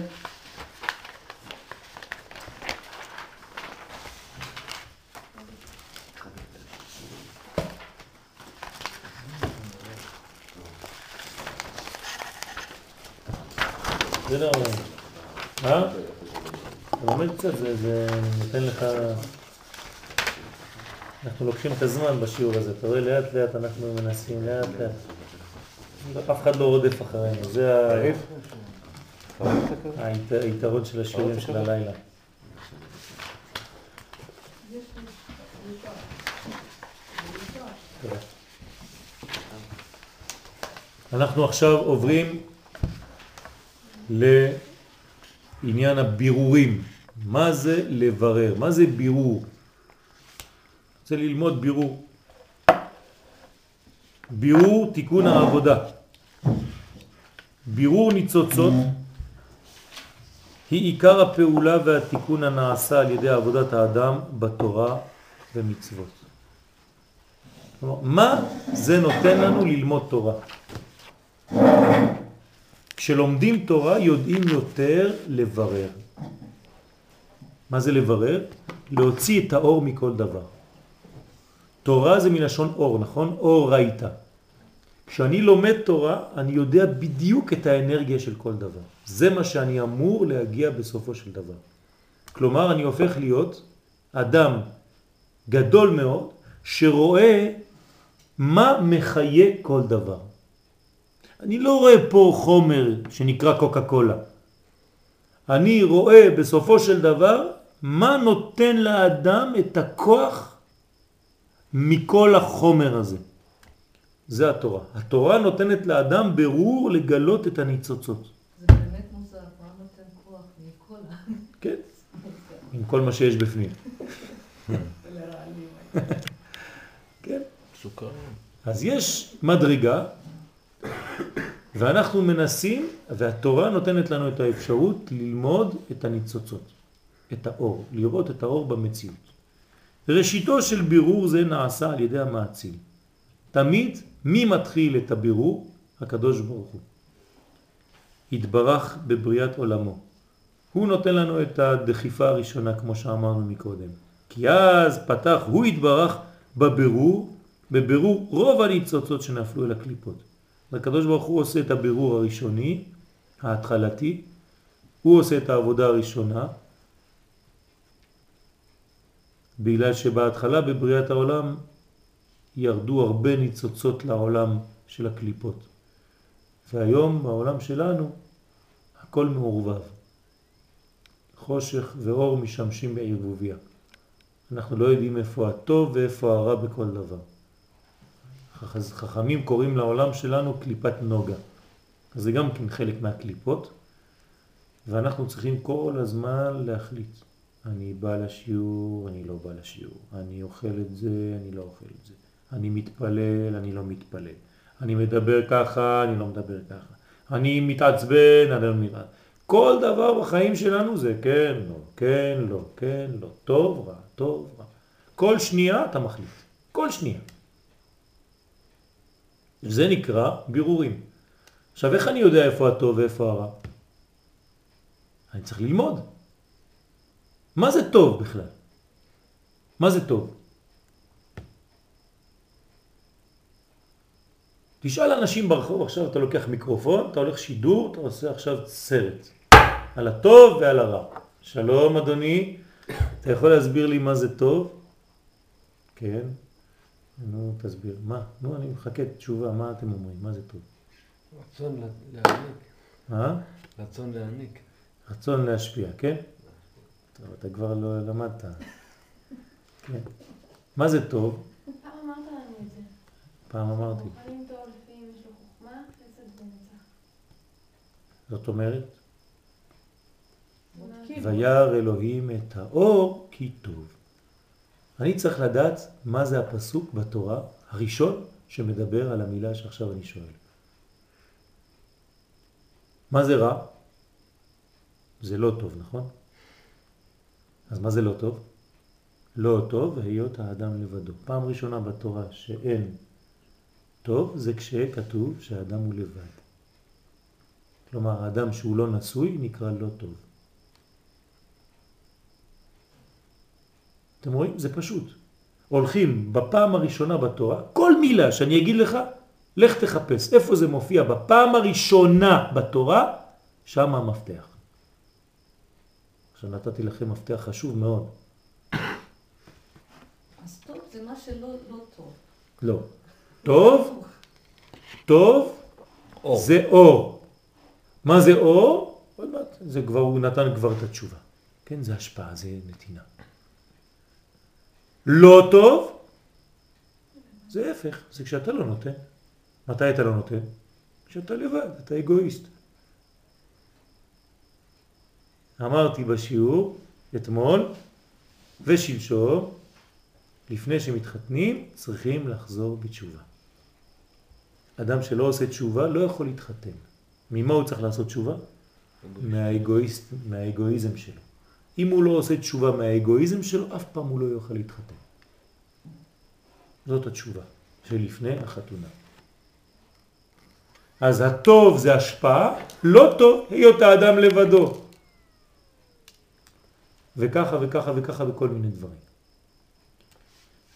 הניצוצות שנפלו לקליפות במיטת המק. מי זה המק?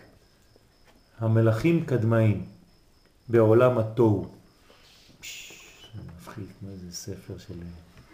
כן, נפילת מיטת המק בעולם התוהו.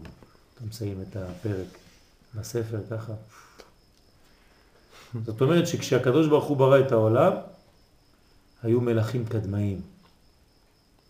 סיפור ישן כזה. מלאכים קדמונים רוחניים, שכשהם מתו, הם ירדו לעולם התוהו. שם בעולם התוהו היו הרבה דברים, כן? היה צריך להוציא את כל הניצוצות עכשיו, לעשות בירורים. אפשר לעשות על זה ספר. ספר יפה, איך יורדים לעולם הבירורים ובוררים את האור מתוך החושך של המלאכים הקדמאים שהיו בעולם, כן, מימי קדם. אפשר להבין את זה באופן רוחני ואפשר להבין את זה גם כן באופן גשמי על ידי סיפור. איך אתם חושבים שעושים ספרים? מאיפה יש רעיונות לעשות ספרים? מי שלומד את זה ומבין קצת, יכול לעשות לכם יותר מהארי פוטר ושר הטבעות ביחד. אך לא השלים הוא את כל מלאכת הבירור. הקדוש הוא לא השלים את המלאכה הזאת. כן? אז היה איזה קול כזה אלוהי, אני עשיתי את שלי ועכשיו תורכם. ככה מתחיל הסרט. כן? והשלמתו מסר לידי האדם לעשותו. וציווה לאדם תורה ומצוות המכוונים כך שבכוח קיומם ישלימו ברור כל הניצוצות. אם אתה רואה את התורה כמו איזה ספר גמרא שמשגעים אותך בבית ספר או בישיבה, אז לא הבנת כלום, אדוני, אתה עוד ילד קטן. כן, מה קרה לעם ישראל אחרי הר סיני? כתוב כתינוק הבורח מבית ספר, ככה כתוב, מבריז, ככה כתוב במדרש, כתינוק הבורח מבית ספר. למה הוא בורח מבית ספר? כי הוא לא מבין בכלל מה זה תורה, בינתיים בשבילו תורה זה ספר. הוא לא יודע שזה חיים, הוא לא מבין שזה בירור, כל הניצוצות. כן? אז שלב ראשון, בורחים. שלב שני, בוחרים. תשימו לב, בורחים, בוחרים, זה אותו דבר. בהתחלה אתה בורח, אחרי זה אתה בוחר. אותן אותיות. ודרך אגב, לפעמים כשלא בורחים, אז לא בוחרים. אז הבריחה היא חלק מתהליך הבחירה. ואם אין בריחה, אז אין בחירה. אז תגידו לי, זה טוב לברוח. כן? לא עושים את זה בכוונה. זה טבעי, בורחים בהתחלה קצת. אחרי זה מתחילים לבחור. אבל זה לא הופך להיות שיטה. מי שעושה את זה שיטה, הופך להיות צ'יטה. קוף קטן, כן?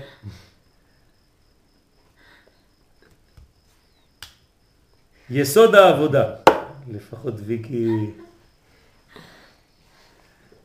זה מוקלט. הכל מוקלט. מה זה, צ'יטה הצחיק אותך? מחונטוזה. טוב, כללות עבודתם של ישראל היא לברר את הנשאר מן הרפח ניצוצין מעורב תוך הקליפות, אחר שנבררו מביניהם הניצוצות השייכים לבניינם של זום. זה שנה של עבודה. מה זה רפח? אה? מה זה רפח? מי יכול להסביר מה זה רפח? עוד מעט גם נלמד על רפח בעזרת השם. יהיה לנו נושא רפח.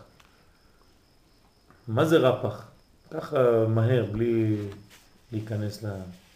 יריב, מה זה רפח? הרב יריב, קרא.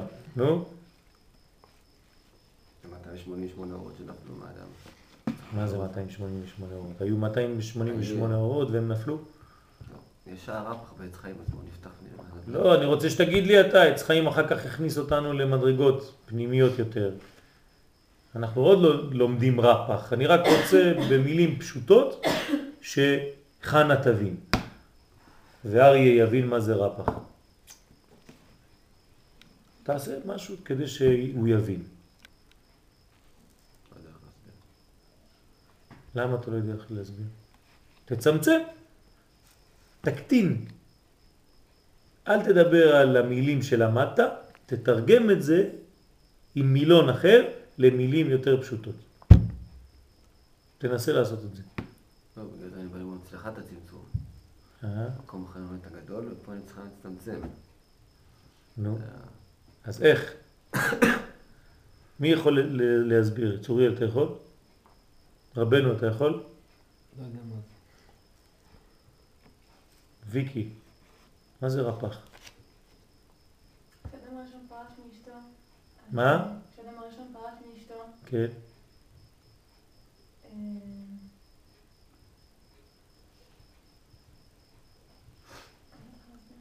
מה ראשי תיבות?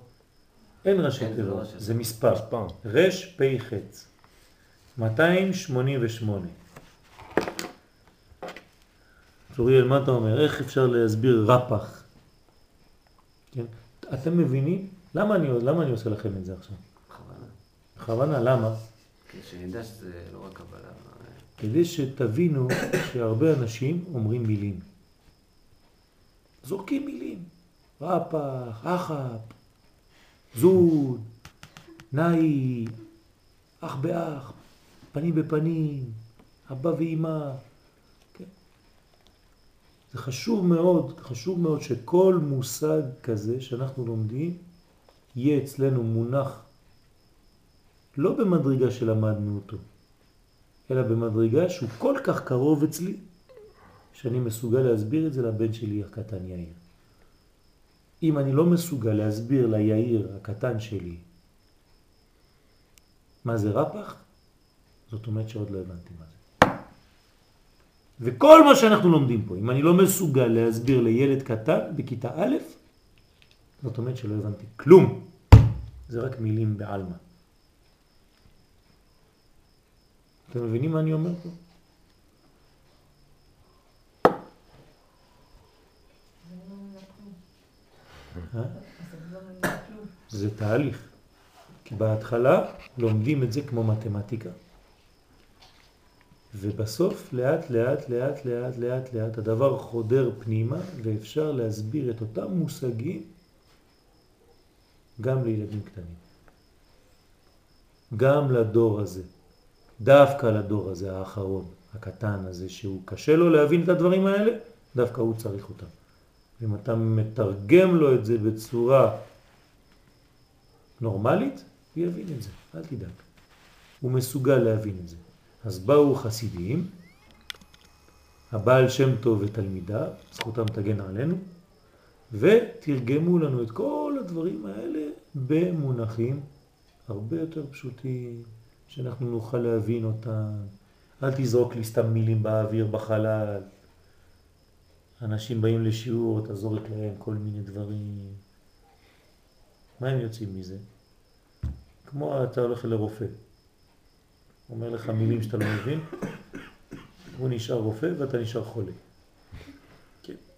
לא הבנת כלום. טוב, אתה לוקח אה, מקרומזין ויס 22 מיליליטר, CC, פעמיים ביום. כמו איזה חמור אתה מסכן כזה, הוא כותב לך, כן, כפול שתיים, אם הוא לא כותב אתה מת, כן, טק טק טק, שתיים CC, גם כשהוא כותב אתה לא מבין, רק הרוקח מבין, אז הכל ביניהם, אתה תמיד חולה. והם רופאים, רוקחים והכל, כולם, שיטה עובדת. כן? זה לא, לא רוצה להיות ככה, אסור להיות ככה. כן, רופא טוב מסביר לחולה בדיוק במילים הכי פשוטות מה יש לו. כדי שגם החולה יתחיל לרפא את עצמו, לעזור לעצמו להתרפא. אפשר להגיד שבעצם הרפ"ח זה כמו איזה יהלום מסוים, אוקיי? שנשבר. אה, אתה רואה? אתה מתחיל אה, להשתפשף, נו. התרס- התרסק לכמה רסיסים. אה, ואותו מלך זרק את זה למטה לעולם הזה. הנה, אתה יכול לכתוב ספר עכשיו. לא, אמרת על בעל שם טוב, אז כבר התחיל... אתה רואה? זה כבר פתח משהו. יפה. אז תסביר את זה, נו, קצת יותר. תתחיל, מההתחלה. זה לא איזה הרצאה, אני לא נותן פה הרצאה, אנחנו בונים שיעור. שמע, אבל כשאתה פה זה, אתה יודע... אני יכול לצאת. לא. אתה יודע מה? החלום שלי, שאני. יוצא ואתה מלמד. אתה לימדת אותם כשיש רב גדול, קשה מאוד לדבר. אני לא רב גדול קודם כל, אתה רב. ידוע, זה... בדרך כלל זה ככה. תסביר, נו. רפ"ח זה, כמו שהיא אמרה התחילה להגיד בהתחלה, שהאדם הראשון, כשהוא, אני אתן לך דוגמה אחרת, היה מלך והיה לו יהלום מסוים. והוא רצה פשוט שאנשים עצמם יהיה להם אה, אפשרות ללקט את אותו יהלום, להביא אותו. אז הוא שבר אותו לרסיסים וזרק אותו לים, או למקומות, פיזר אותו בכל, ה, בכל העולם. ואנשים עצמם צריכים לברר ולהביא את אותו יהלום ואז לבנות אותו מחדש, שיהיה יהלום שלם. עכשיו רפ"ח בעצם זה האדם הראשון, גרם איזשהו, עשה איזשהו מצב מסוים שהוא אה, מעצמו, אה, מעצמו, לא מעצמו, יצאו ניצוצות. גם לפני האדם הראשון. לפני האדם הראשון. כן. התפזרו ניצוצות. אה, יפה, אז בואו בוא נמשיך בדוגמה של יריב. יריב נתן לנו פה דוגמה יפה. האמת שזו דוגמה שבאה מהחסידות. החסידות אומרת לנו שהקדוש ברוך הוא היה לו כתר כן? עם מלא יהלומים, זהב, אבנים יקרות, דבר פלא. עכשיו הכתר הזה היה למלך והוא עשה משחק. היה לו עם שלם, לקח את הכתר, זרק אותו ופיזר אותו לחתיכות קטנות, קטנות, קטנות, ושם אותם, ב... כן. והתחיל משחק. אמר לעם, כל מי שימצא לי חלק מהכתר הזה, יביא אותו אליי. תתחילו לשחק, יש לכם שש אלף שנה. מש- משחק מתחיל. כולם רצים, כן. מי שמביא יותר, יש לו מדרגה יותר עליונה. כולם רצים, מחפשים, מחפשים, מחפשים. אחד מוצא, מצאתי, ואתה מביא את זה למלך. המלך אומר לו, יפה, אבל למה לא הורדת את הבוץ? יש מלא אדמה, תנקה את זה קצת. אה, צריך גם לנקות, בסדר, אתה, אתה. השני בא, מוצא חתיכה של יהלום. חבר שלו אומר לו, מצאתי את החלק השני, וואו, בוא נתחבר, טאק, יהלום, איזה יופי, הנה עוד יהלום, בא. אומר לו, לא, לא, אבל שמעתי שהראשון הביא את זה עם בוץ. המלך אמר לו, תנקה, בוא ננקה את זה. מנקה, מבריק, מביא לו את היהלום. אה, מי זה היהלום הזה? רבי שלמה ורבי פנחס. שניהם הביאו את היהלום הזה, עכשיו זה על השם שלהם. וכל הכתר הזה, יש לנו שש אלף שנה, אנחנו בונים אותו מחדש. יש גלות, יפה מאוד. לא גלו ישראל אלא כדי ללקט גרים, זה ניצצות, בדיוק. מה קרה במצרים? ואחרי זה יצאו ברכוש גדול. כל זה רמזים למשחק הזה. אנחנו במשחק גדול. אז למה אותיות רפ"ח? לאט לאט. עכשיו, המספר, כן, הרוחני, של כל הניצוצות האלה זה 288. מה זה אומר? בזדלה בשלב הבא, לא עכשיו. כן? למה 288? כן? רק תשימו לב שזה דומה לפרח. רפח זה כמו פרח. זה משהו שבהתחלה הוא סגור ולאט לאט לאט מתחיל להיפתח. כן? זה נקרא פרח. אנחנו עושים את הבניין הזה, ואנחנו היום, ברוך השם, לפי מה שאומרים לנו חכמים, כבר הבאנו את כל הקטר לקדוש ברוך הוא. מה זה רפ"ק? זה בנייה מחדש כן. של שלם. כן, זה חזרה לשלם, אבל על ידי עבודה של האדם, לא העבודה שלו. היום אנחנו ממש מוכנים כמעט עם הקטר שלם כבר. כל המצאו מלא מלא. חסר עכשיו דברים קטנים מאוד. כן, האח של הרב. כן, אומר. כן? בגלל זה כולם אומרים. כן? זה רק בארץ. טוב, אז זה, זה, זה ה- הבניין הזה. הבניין הזה עכשיו אנחנו בשלבים האחרונים. איך היה אומר הרבי מלובביץ' זצ"ל? שעכשיו נשאר לנו רק לשפשף את, הכפ... את הכפתורים. הכל נגמר. אז עכשיו כל הקטר מוכן, אבל אתה יודע איך ההוא לוקח קצת איזה סמרטוט ככה, כן, מנקה, זה מה שנשאר לנו לעשות. אבל איך אוספים, איך כאילו אוספים? כל הדורות שהיו אספו, אספו, אספו. מה זה אספו? מה זה אספו? זה על ידי לימוד תורה. כשאני לומד תורה, אני מנסה לשלוף מכל דבר את הטוב שלו. זאת אומרת, אני עכשיו יוצא, ובמקום להתלונן על כל דבר שאני רואה, אני למדתי לדבר טוב על עם ישראל, לראות את הטוב, ללמד זכות על הילדים שלי, ללמד זכות על אשתי, ללמד זכות על עצמי, ללמד זכות על העם שלי, לראות את הטוב שבכל דבר ודבר, איך זה נותן כוח. מי נותן לי את הכוח הזה? התורה. התורה אמורה לתת לי כוח להוציא את האור מכל דבר, לגלות אותו. אני הולך למצרים, בסדר, הייתי בגלות. מה אני יכול להוציא מזה טוב? אני עכשיו בברוך הזה במצרים, לפחות שאני יוצא משם משהו טוב. אני בעבודה, נמאס לי מהעבודה הזאת. אבל יש משהו טוב שאני צריך להוציא משם. אז בואו נחפש אותו, אני אוציא את זה עכשיו, את היעלום שבתוך העבודה שמעצבנת אותי. אני הולך לבית ספר, זה חונק אותי. אבל בוא אני אלך לבית ספר, אם כבר אני שם, בוא אני אוציא את הטוב שיש שם. אני הולך לצבא, זה מפחיד אותי. אבל בוא אני אוציא את הטוב שיש שם. אני הולך, לא חשוב, וזה תתרגמו לכל דבר בחיים שלכם. אבל אם אני הולך לכל המקומות האלה ורק מתלונן כל הזמן, נמאס לי מזה ואני אשרוף את זה ואני אדקור את השני ואני... השם ישמור איפה הרפ"ח. כל יום זה רק. כל יום זה רפ"ח. בפרח. כן? כל יום זה 288, אבל זה רק סתם מספר, עוד מעט נבין מה זה אומר. זה לא סתם מספר. אבל זה כל המציאות שלנו זה ה-288 האלה. הכל. איפה שאתה נמצא, תיקח את הטוב של זה. תוציא את האנרגיה, תגלה את האנרגיה הפנימית. ואז אתה תבין ממה עשוי החומר, שרובו ככולו אנרגיה. כן, אתה תבין את החיים שבכל מדרגה. אתה תבנה לעצמך מנגנון של חיים אחרים לגמרי. אדם שיודע לעבוד בשיטה הזאת, הוא הופך להיות מאושר. הוא שמח מכל דבר. כל מה שיש לו, הוא אומר תודה. למה? כי הוא יודע לקחת מזה את האור.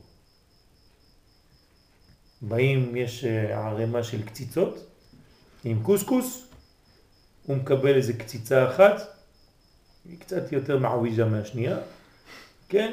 אבל הוא, הוא לא אומר, אה, למה הוא כזה ואני, כמו ילדים קטנים, הוא קיבל אחד גדול ואני קטן. לא. לקחת את זה, נפל עליך זה, יש לך פה בירור שם, אתה עשי עם הקציצה הזאת את העבודה שלך. זה האוכל שלך. אה, אתה מתלונן? אני אדאג לך, יהיה לך עצם דווקא בקציצה הזאת. רק לי נופל עצמות תמיד, נכון. אתה תמיד בוכה, תמיד מתעצבן, רק עליך יש עצמה. כן? אתה שמח? רק טוב. אחד מתחמן כל הזמן, כן? יש uh, כמה, כן? טוב. וזה, וזה אצל החיילים, כן? פה, פה, פה, פה, הוא רואה ככה, אה, ניכנס שם, אה! אחד בא, כמעט נכנס בו, לא חשוב, נכנס שם, פתאום הוא עוצרים אותו חצי שעה. כולם אומרים. תבין קצת איך החיים עובדים. כן, נתתי לכם רק דוגמה מה זה רפ"ח. בואו נחזור על המשפט עכשיו. ראשיתו של בירור זה נעשה, נעשה על ידי המעציל התברך בעולמו, הוא פתח את הכל. כן? ב'. אה, אנחנו בבית כבר. אז כללות, עבודה, כללות עבודתם של ישראל היא לברר את מה שנשאר מכל הניצוצות האלה. אנחנו קוראים לזה עכשיו בשם רפ"ח, מעורב תוך הקליפות, שנפלו בתוך העולם הזה, בתוך הקליפות, בתוך כל העולמות, הם נסתרים עכשיו. אנחנו משחקים מחבואים. חפש את המטמון. אתם מכירים את המשחק הזה? זה בדיוק זה. חפש את המטמון. אחר ש... מה אתם חושבים? כל הסרטים שעושים, ממה זה בנוי? מהדברים האלה. מה זה כל ה... כן, שר הטבעות, הוא מחפש טבעת אחת שלך לאיבוד, ואם הוא משלים אותה עם השנייה, ההוא הלך לאיזה, זה, הוא צריך להוציא משם, לא יודע מה, איזה חרב, כן? ארתור, יש לו איזה חרב שם מעל, לא יודע איזה, שם העולם צריך לעבור דרך דינוזאורים וחיות וגודזילות, ו... כן? ובסוף הוא בא ושולף את החרב. הנה הרפח שלו. כל הסיפורים של הילדים זה העניין הזה. פרח הזהב. הילד רץ כדי להביא לאימא שלו פרח הזהב כדי שהיא תתרפא. מאיפה זה בא כל זה?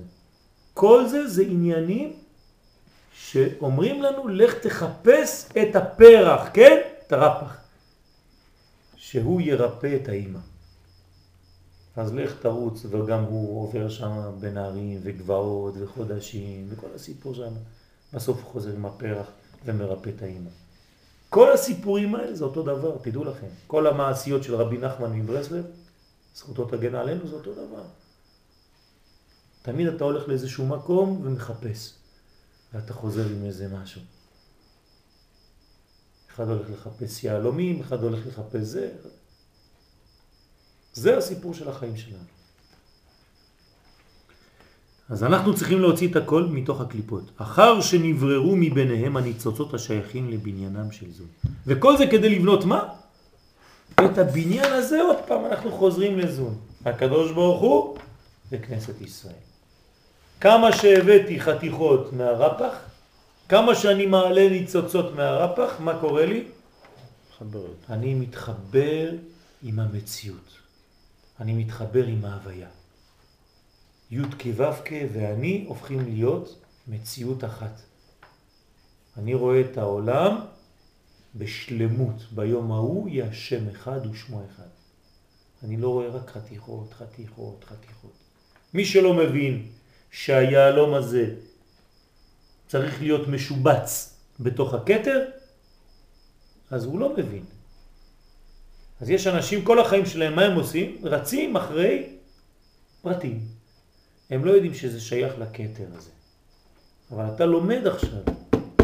אתה יודע שכל חלק וחלק אתה צריך לחבר אותו להיות קטר אחד יפה. זה מה שאנחנו צריכים לעשות.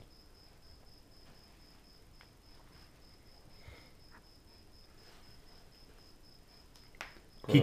כל הבירורים עד תשלום בירור קומת זון נעשו בידי שמיים. כלומר, כל הבירורים עד זון, כל הבירורים הגדולים, העליונים, נעשו על ידי הקדוש ברוך הוא בידי שמיים. וכן בירור קומת הנשמות נעשה בידי שמיים. גם הנשמות, הקדוש ברוך הוא בירר אותם לבד. אלא שקומת זון לא נמסרה לידי האדם לשוב ולקלקל במעשיו. ואילו קומת הנשמות נמסרה לידו לקלקל בסוד שיחת לו לא בניו מומן. פה אומר דבר חמור ביותר, שאנחנו לא יכולים לקלקל את הקומה התחתונה, אבל אנחנו כן יכולים לקלקל את הקומה העליונה. איך יכול להיות דבר כזה? מי יכול להסביר?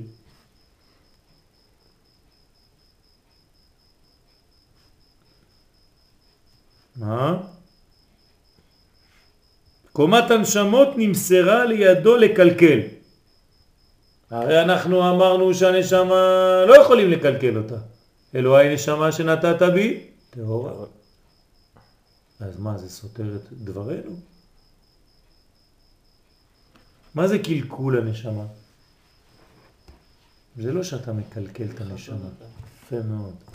אתה פשוט לא מגלה אותה, אתה מכסה עליה, אתה מסתיר אותה. זה הקלקול.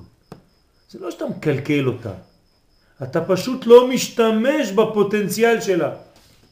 אתה לוקח מטוס בואינג 7747 ובמקום לטוס אתה נוהג עליו בשדה תעופה. כמו חמור. כולם מסתכלים עליך, הלו, הלו, אתה צריך כבר להמריא. אתה לא מבין כלום, אני חושב שזה מכונית. הקדוש ברוך הוא נתן לנו נשמות, זה לא בואינג, זה... מה אנחנו עושים איתם? שטויות במיץ עגבניות. כל היום תקועים במחשבים, שטויות בראש. לא מנצלים בכלל את הפוטנציאל שלנו. כלום, אפילו לא ארבע אחוז מהמציאות של הנשמה שלנו. מהמוח שלנו בכלל אנחנו לא מנצלים כלום. לא זוכרים כלום. אתה לומד משהו, אתה לומד אותו רק בשביל המבחן. יומיים אחרי זה, איפה הלך? איפה כל מה שלמדת, כל החיים שלך? איפה זה הלך? מה, אתה נכנס מפה ויוצא מפה? אנחנו צריכים להיות, כן, בור סיד, או בור סוד שאינו מאבד טיפה. יש אנשים כאלה. פעם אחת אתה אומר לו משפט, זהו, נגמר. חקוק לעולם. יש כוחות כאלה. אתם יודעים איך החסידים כותבים את השיעורים של הרבנים שלהם וכותבים ספרים? במשך שבת הם שומעים את השיעור של הרבי. הרבי מדבר שמונה שעות ברציפות והמזכיר בא במוצאי שבת, כן, עושה הבדלה, ואומר לאשתו, טוב, יש לי עכשיו 12 שעות של כתיבה. והוא מתחיל לכתוב מילה במילה כל מה שהרבי אמר בשבת והוא לא יוכל לכתוב. יש דבר כזה? כן, יש דבר כזה רבותיי. ספרים שלמים נכתבו מילה במילה מה שהרבי אמר. איך יכולים להגיע לזה? אתם מבינים דבר כזה? אתם לא מאמינים אפילו מה שאני אומר לכם עכשיו. שמונה שעות של מילה במילה ברציפות. המזכיר של הרבי מלובביץ', המזכירים של הרבי מס... מסלונים. איך הם היו עושים? איך הם עושים? הם עמדו כאלה או ש... לא. איך נקרא הספר של סלונים האחרון? שהוא כל שנה. נועם. נועם. אה, דרכי נועם. דרכי נועם. זה... דרכי נועם. כל השיחות. כל השיחות במוצאי שבת, התלמידים כותבים את כל מה שאמר הרב בשבת. מילה במילה. ריבונו של העולם, איך? אנחנו נהדרים ב-MP. זה הבעיה, כשזה תורה שב-MP ולא תורה שבעל פה. אז עדיין מילה במילה. אבל זה בסדר. זה עכשיו מכשירים שמקלים עלינו. אבל אלה שלא ידעו, אני פותח ספרים, כן, של רבותינו הקדושים, שמצטטים לך גמרות, וזוהר, וזה, וכתוב שמה, בפרק ב', ובדף. בוא נראה אותך היום מחפש דברים כאלה. אתה אם אין לך מחשב, אתה כמו טמבל, אתה לא יודע כלום. זה רק הורס אז. אה? זה רק הורס כל ה... בטח. נכון, בסדר. נכון. אבל במקום שאנחנו נעבוד, כן, מה זה מחשב? מוח, שב. זה מחשב. המוח שלך יושב והוא עושה את העבודה. כשלא היה לנו את זה, היינו מתאמצים. האנשים היו זוכרים גמרות בעל פה, ספרים בעל פה, הכל, היום אתה רוצה איזה מקור. זה כיף. זה כיף, זה כיף, אבל אתה... זה...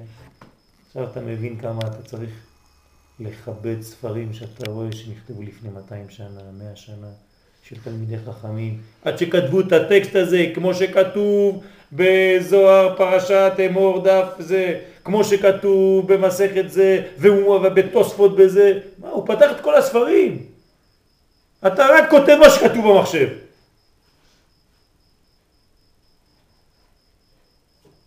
כן? תעשה עבודת חקר.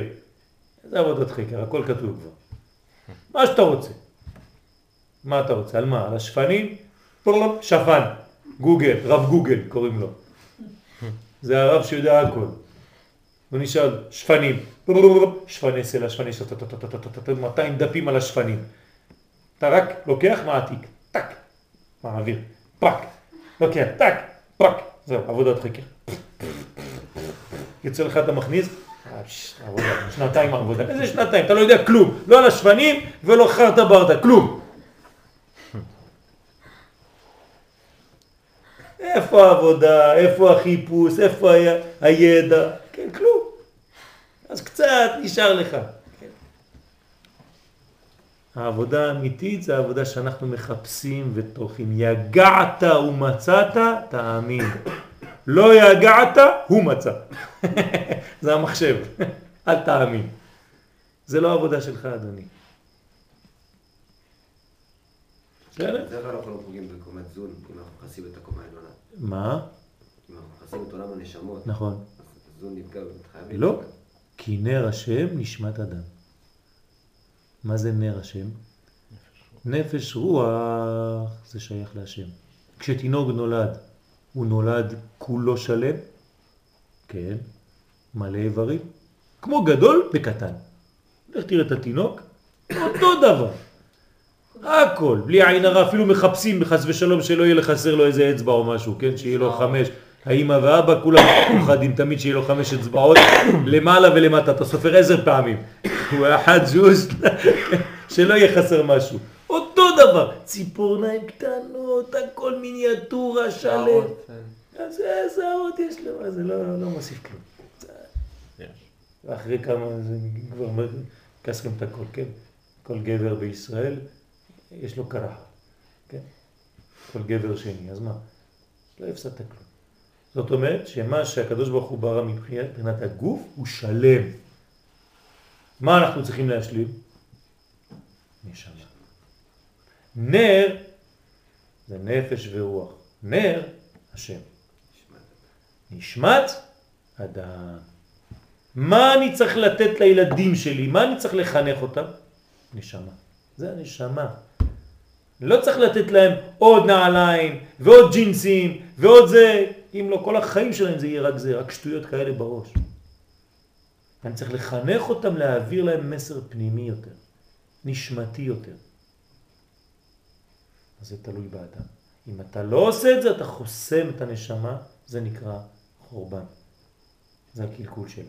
אם אתה עושה את זה, אתה פותח את הנשמה. אז אנחנו רק נגמור את הזה, ואולי נחזור פעם הבאה על זה.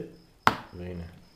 והנה, באותם דרכים עצמם, שבירר המאציל את פרצופי האצילות, כן, כמו שראינו קצת בעץ חיים, שהוא בירר והתחיל לעשות את פרצוף האצילות, יש לאדם ללכת בבואו לברר את שארית הניצוצות מתוך הקליפות.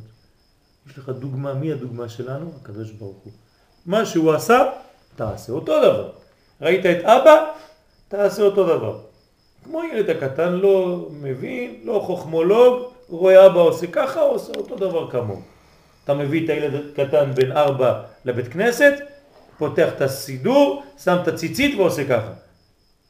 מסתכל ועושה ככה. לא מבין כלום, אבל הוא עושה תנועות. כן, האבא שמח. ילד עושה ככה. אותו דבר, מה שעשה הקדוש ברוך הוא, אנחנו עושים. מה זאת אומרת?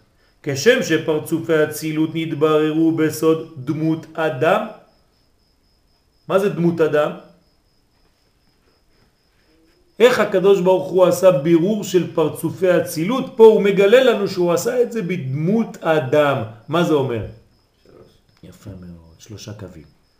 דמות אדם זה שיש לי ימין, שמאל ואמצע. זה נקרא דמות אדם. תשימו לב איך ציירנו את הספירות פה. דמות אדם, זה נקרא דמות אדם. ימין, שמאל ואמצע, זה נקרא דמות אדם. כשאתה רואה פה את זה, אתה רואה דמות אדם, זה נקרא אדם. אני צריך לחשוב שהספירות האלה זה אני.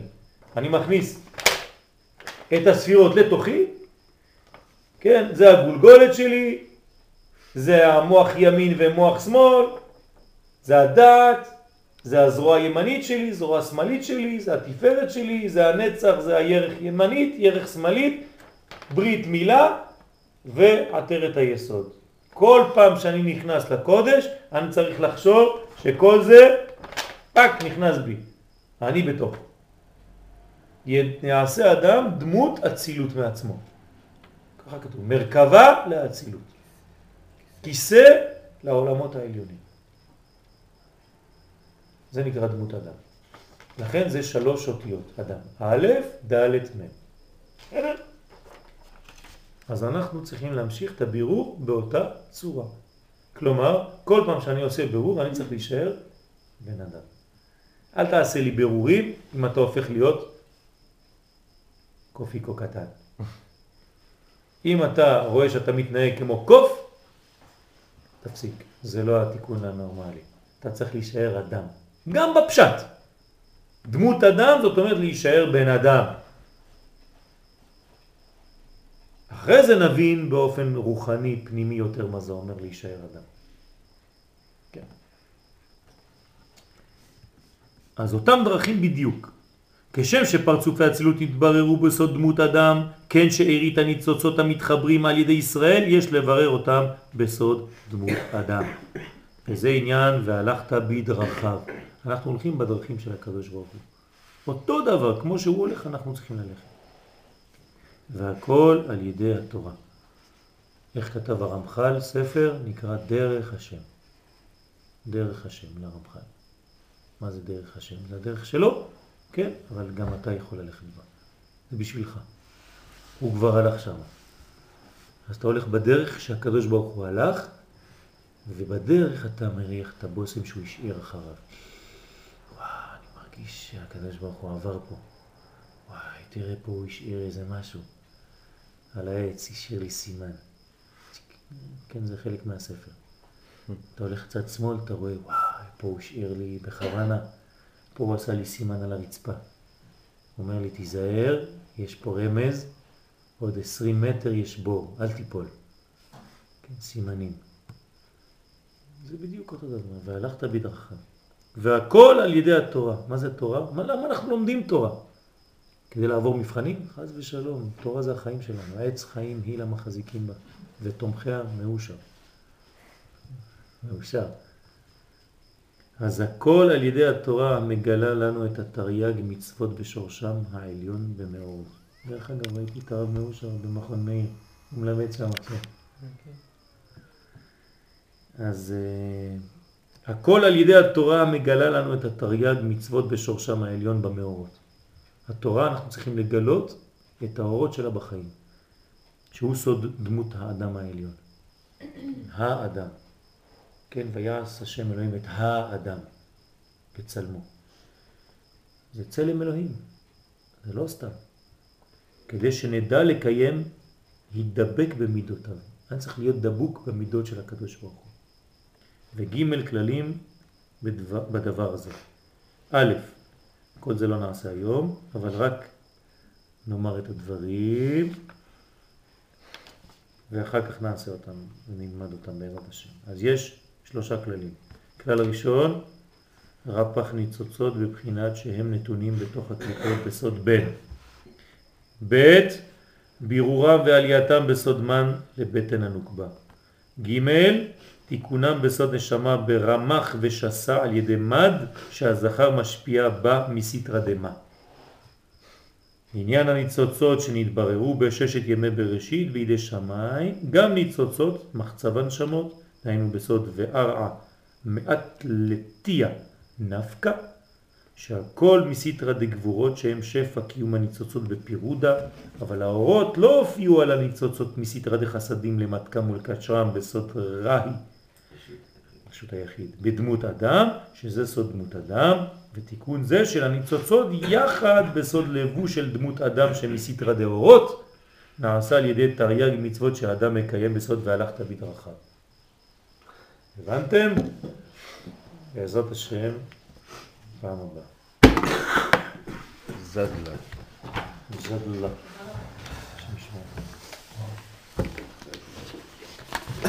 יהי רצון מלפניך, אדוני אלוהינו ולאהובותינו, שתברך את בנינו ובנותינו, כל אחד ואחד לפי שמו, תן להם ברכה והצלחה להיות קשורים אליך, לקבל מוחין בגדלות ולהיות קשורים ועושים רצונך בעולם הזה, שיהיה לנו נחת מהם ונראה אותם גדלים לתפארת עם ישראל, כולנו ביחד בשמחה גדולה לאורך ימים ושנים, שנזכה לזווג אותם כל אחד ואחד בזיווג המתאים בעיתו, בזמנו, בימי הנעורים.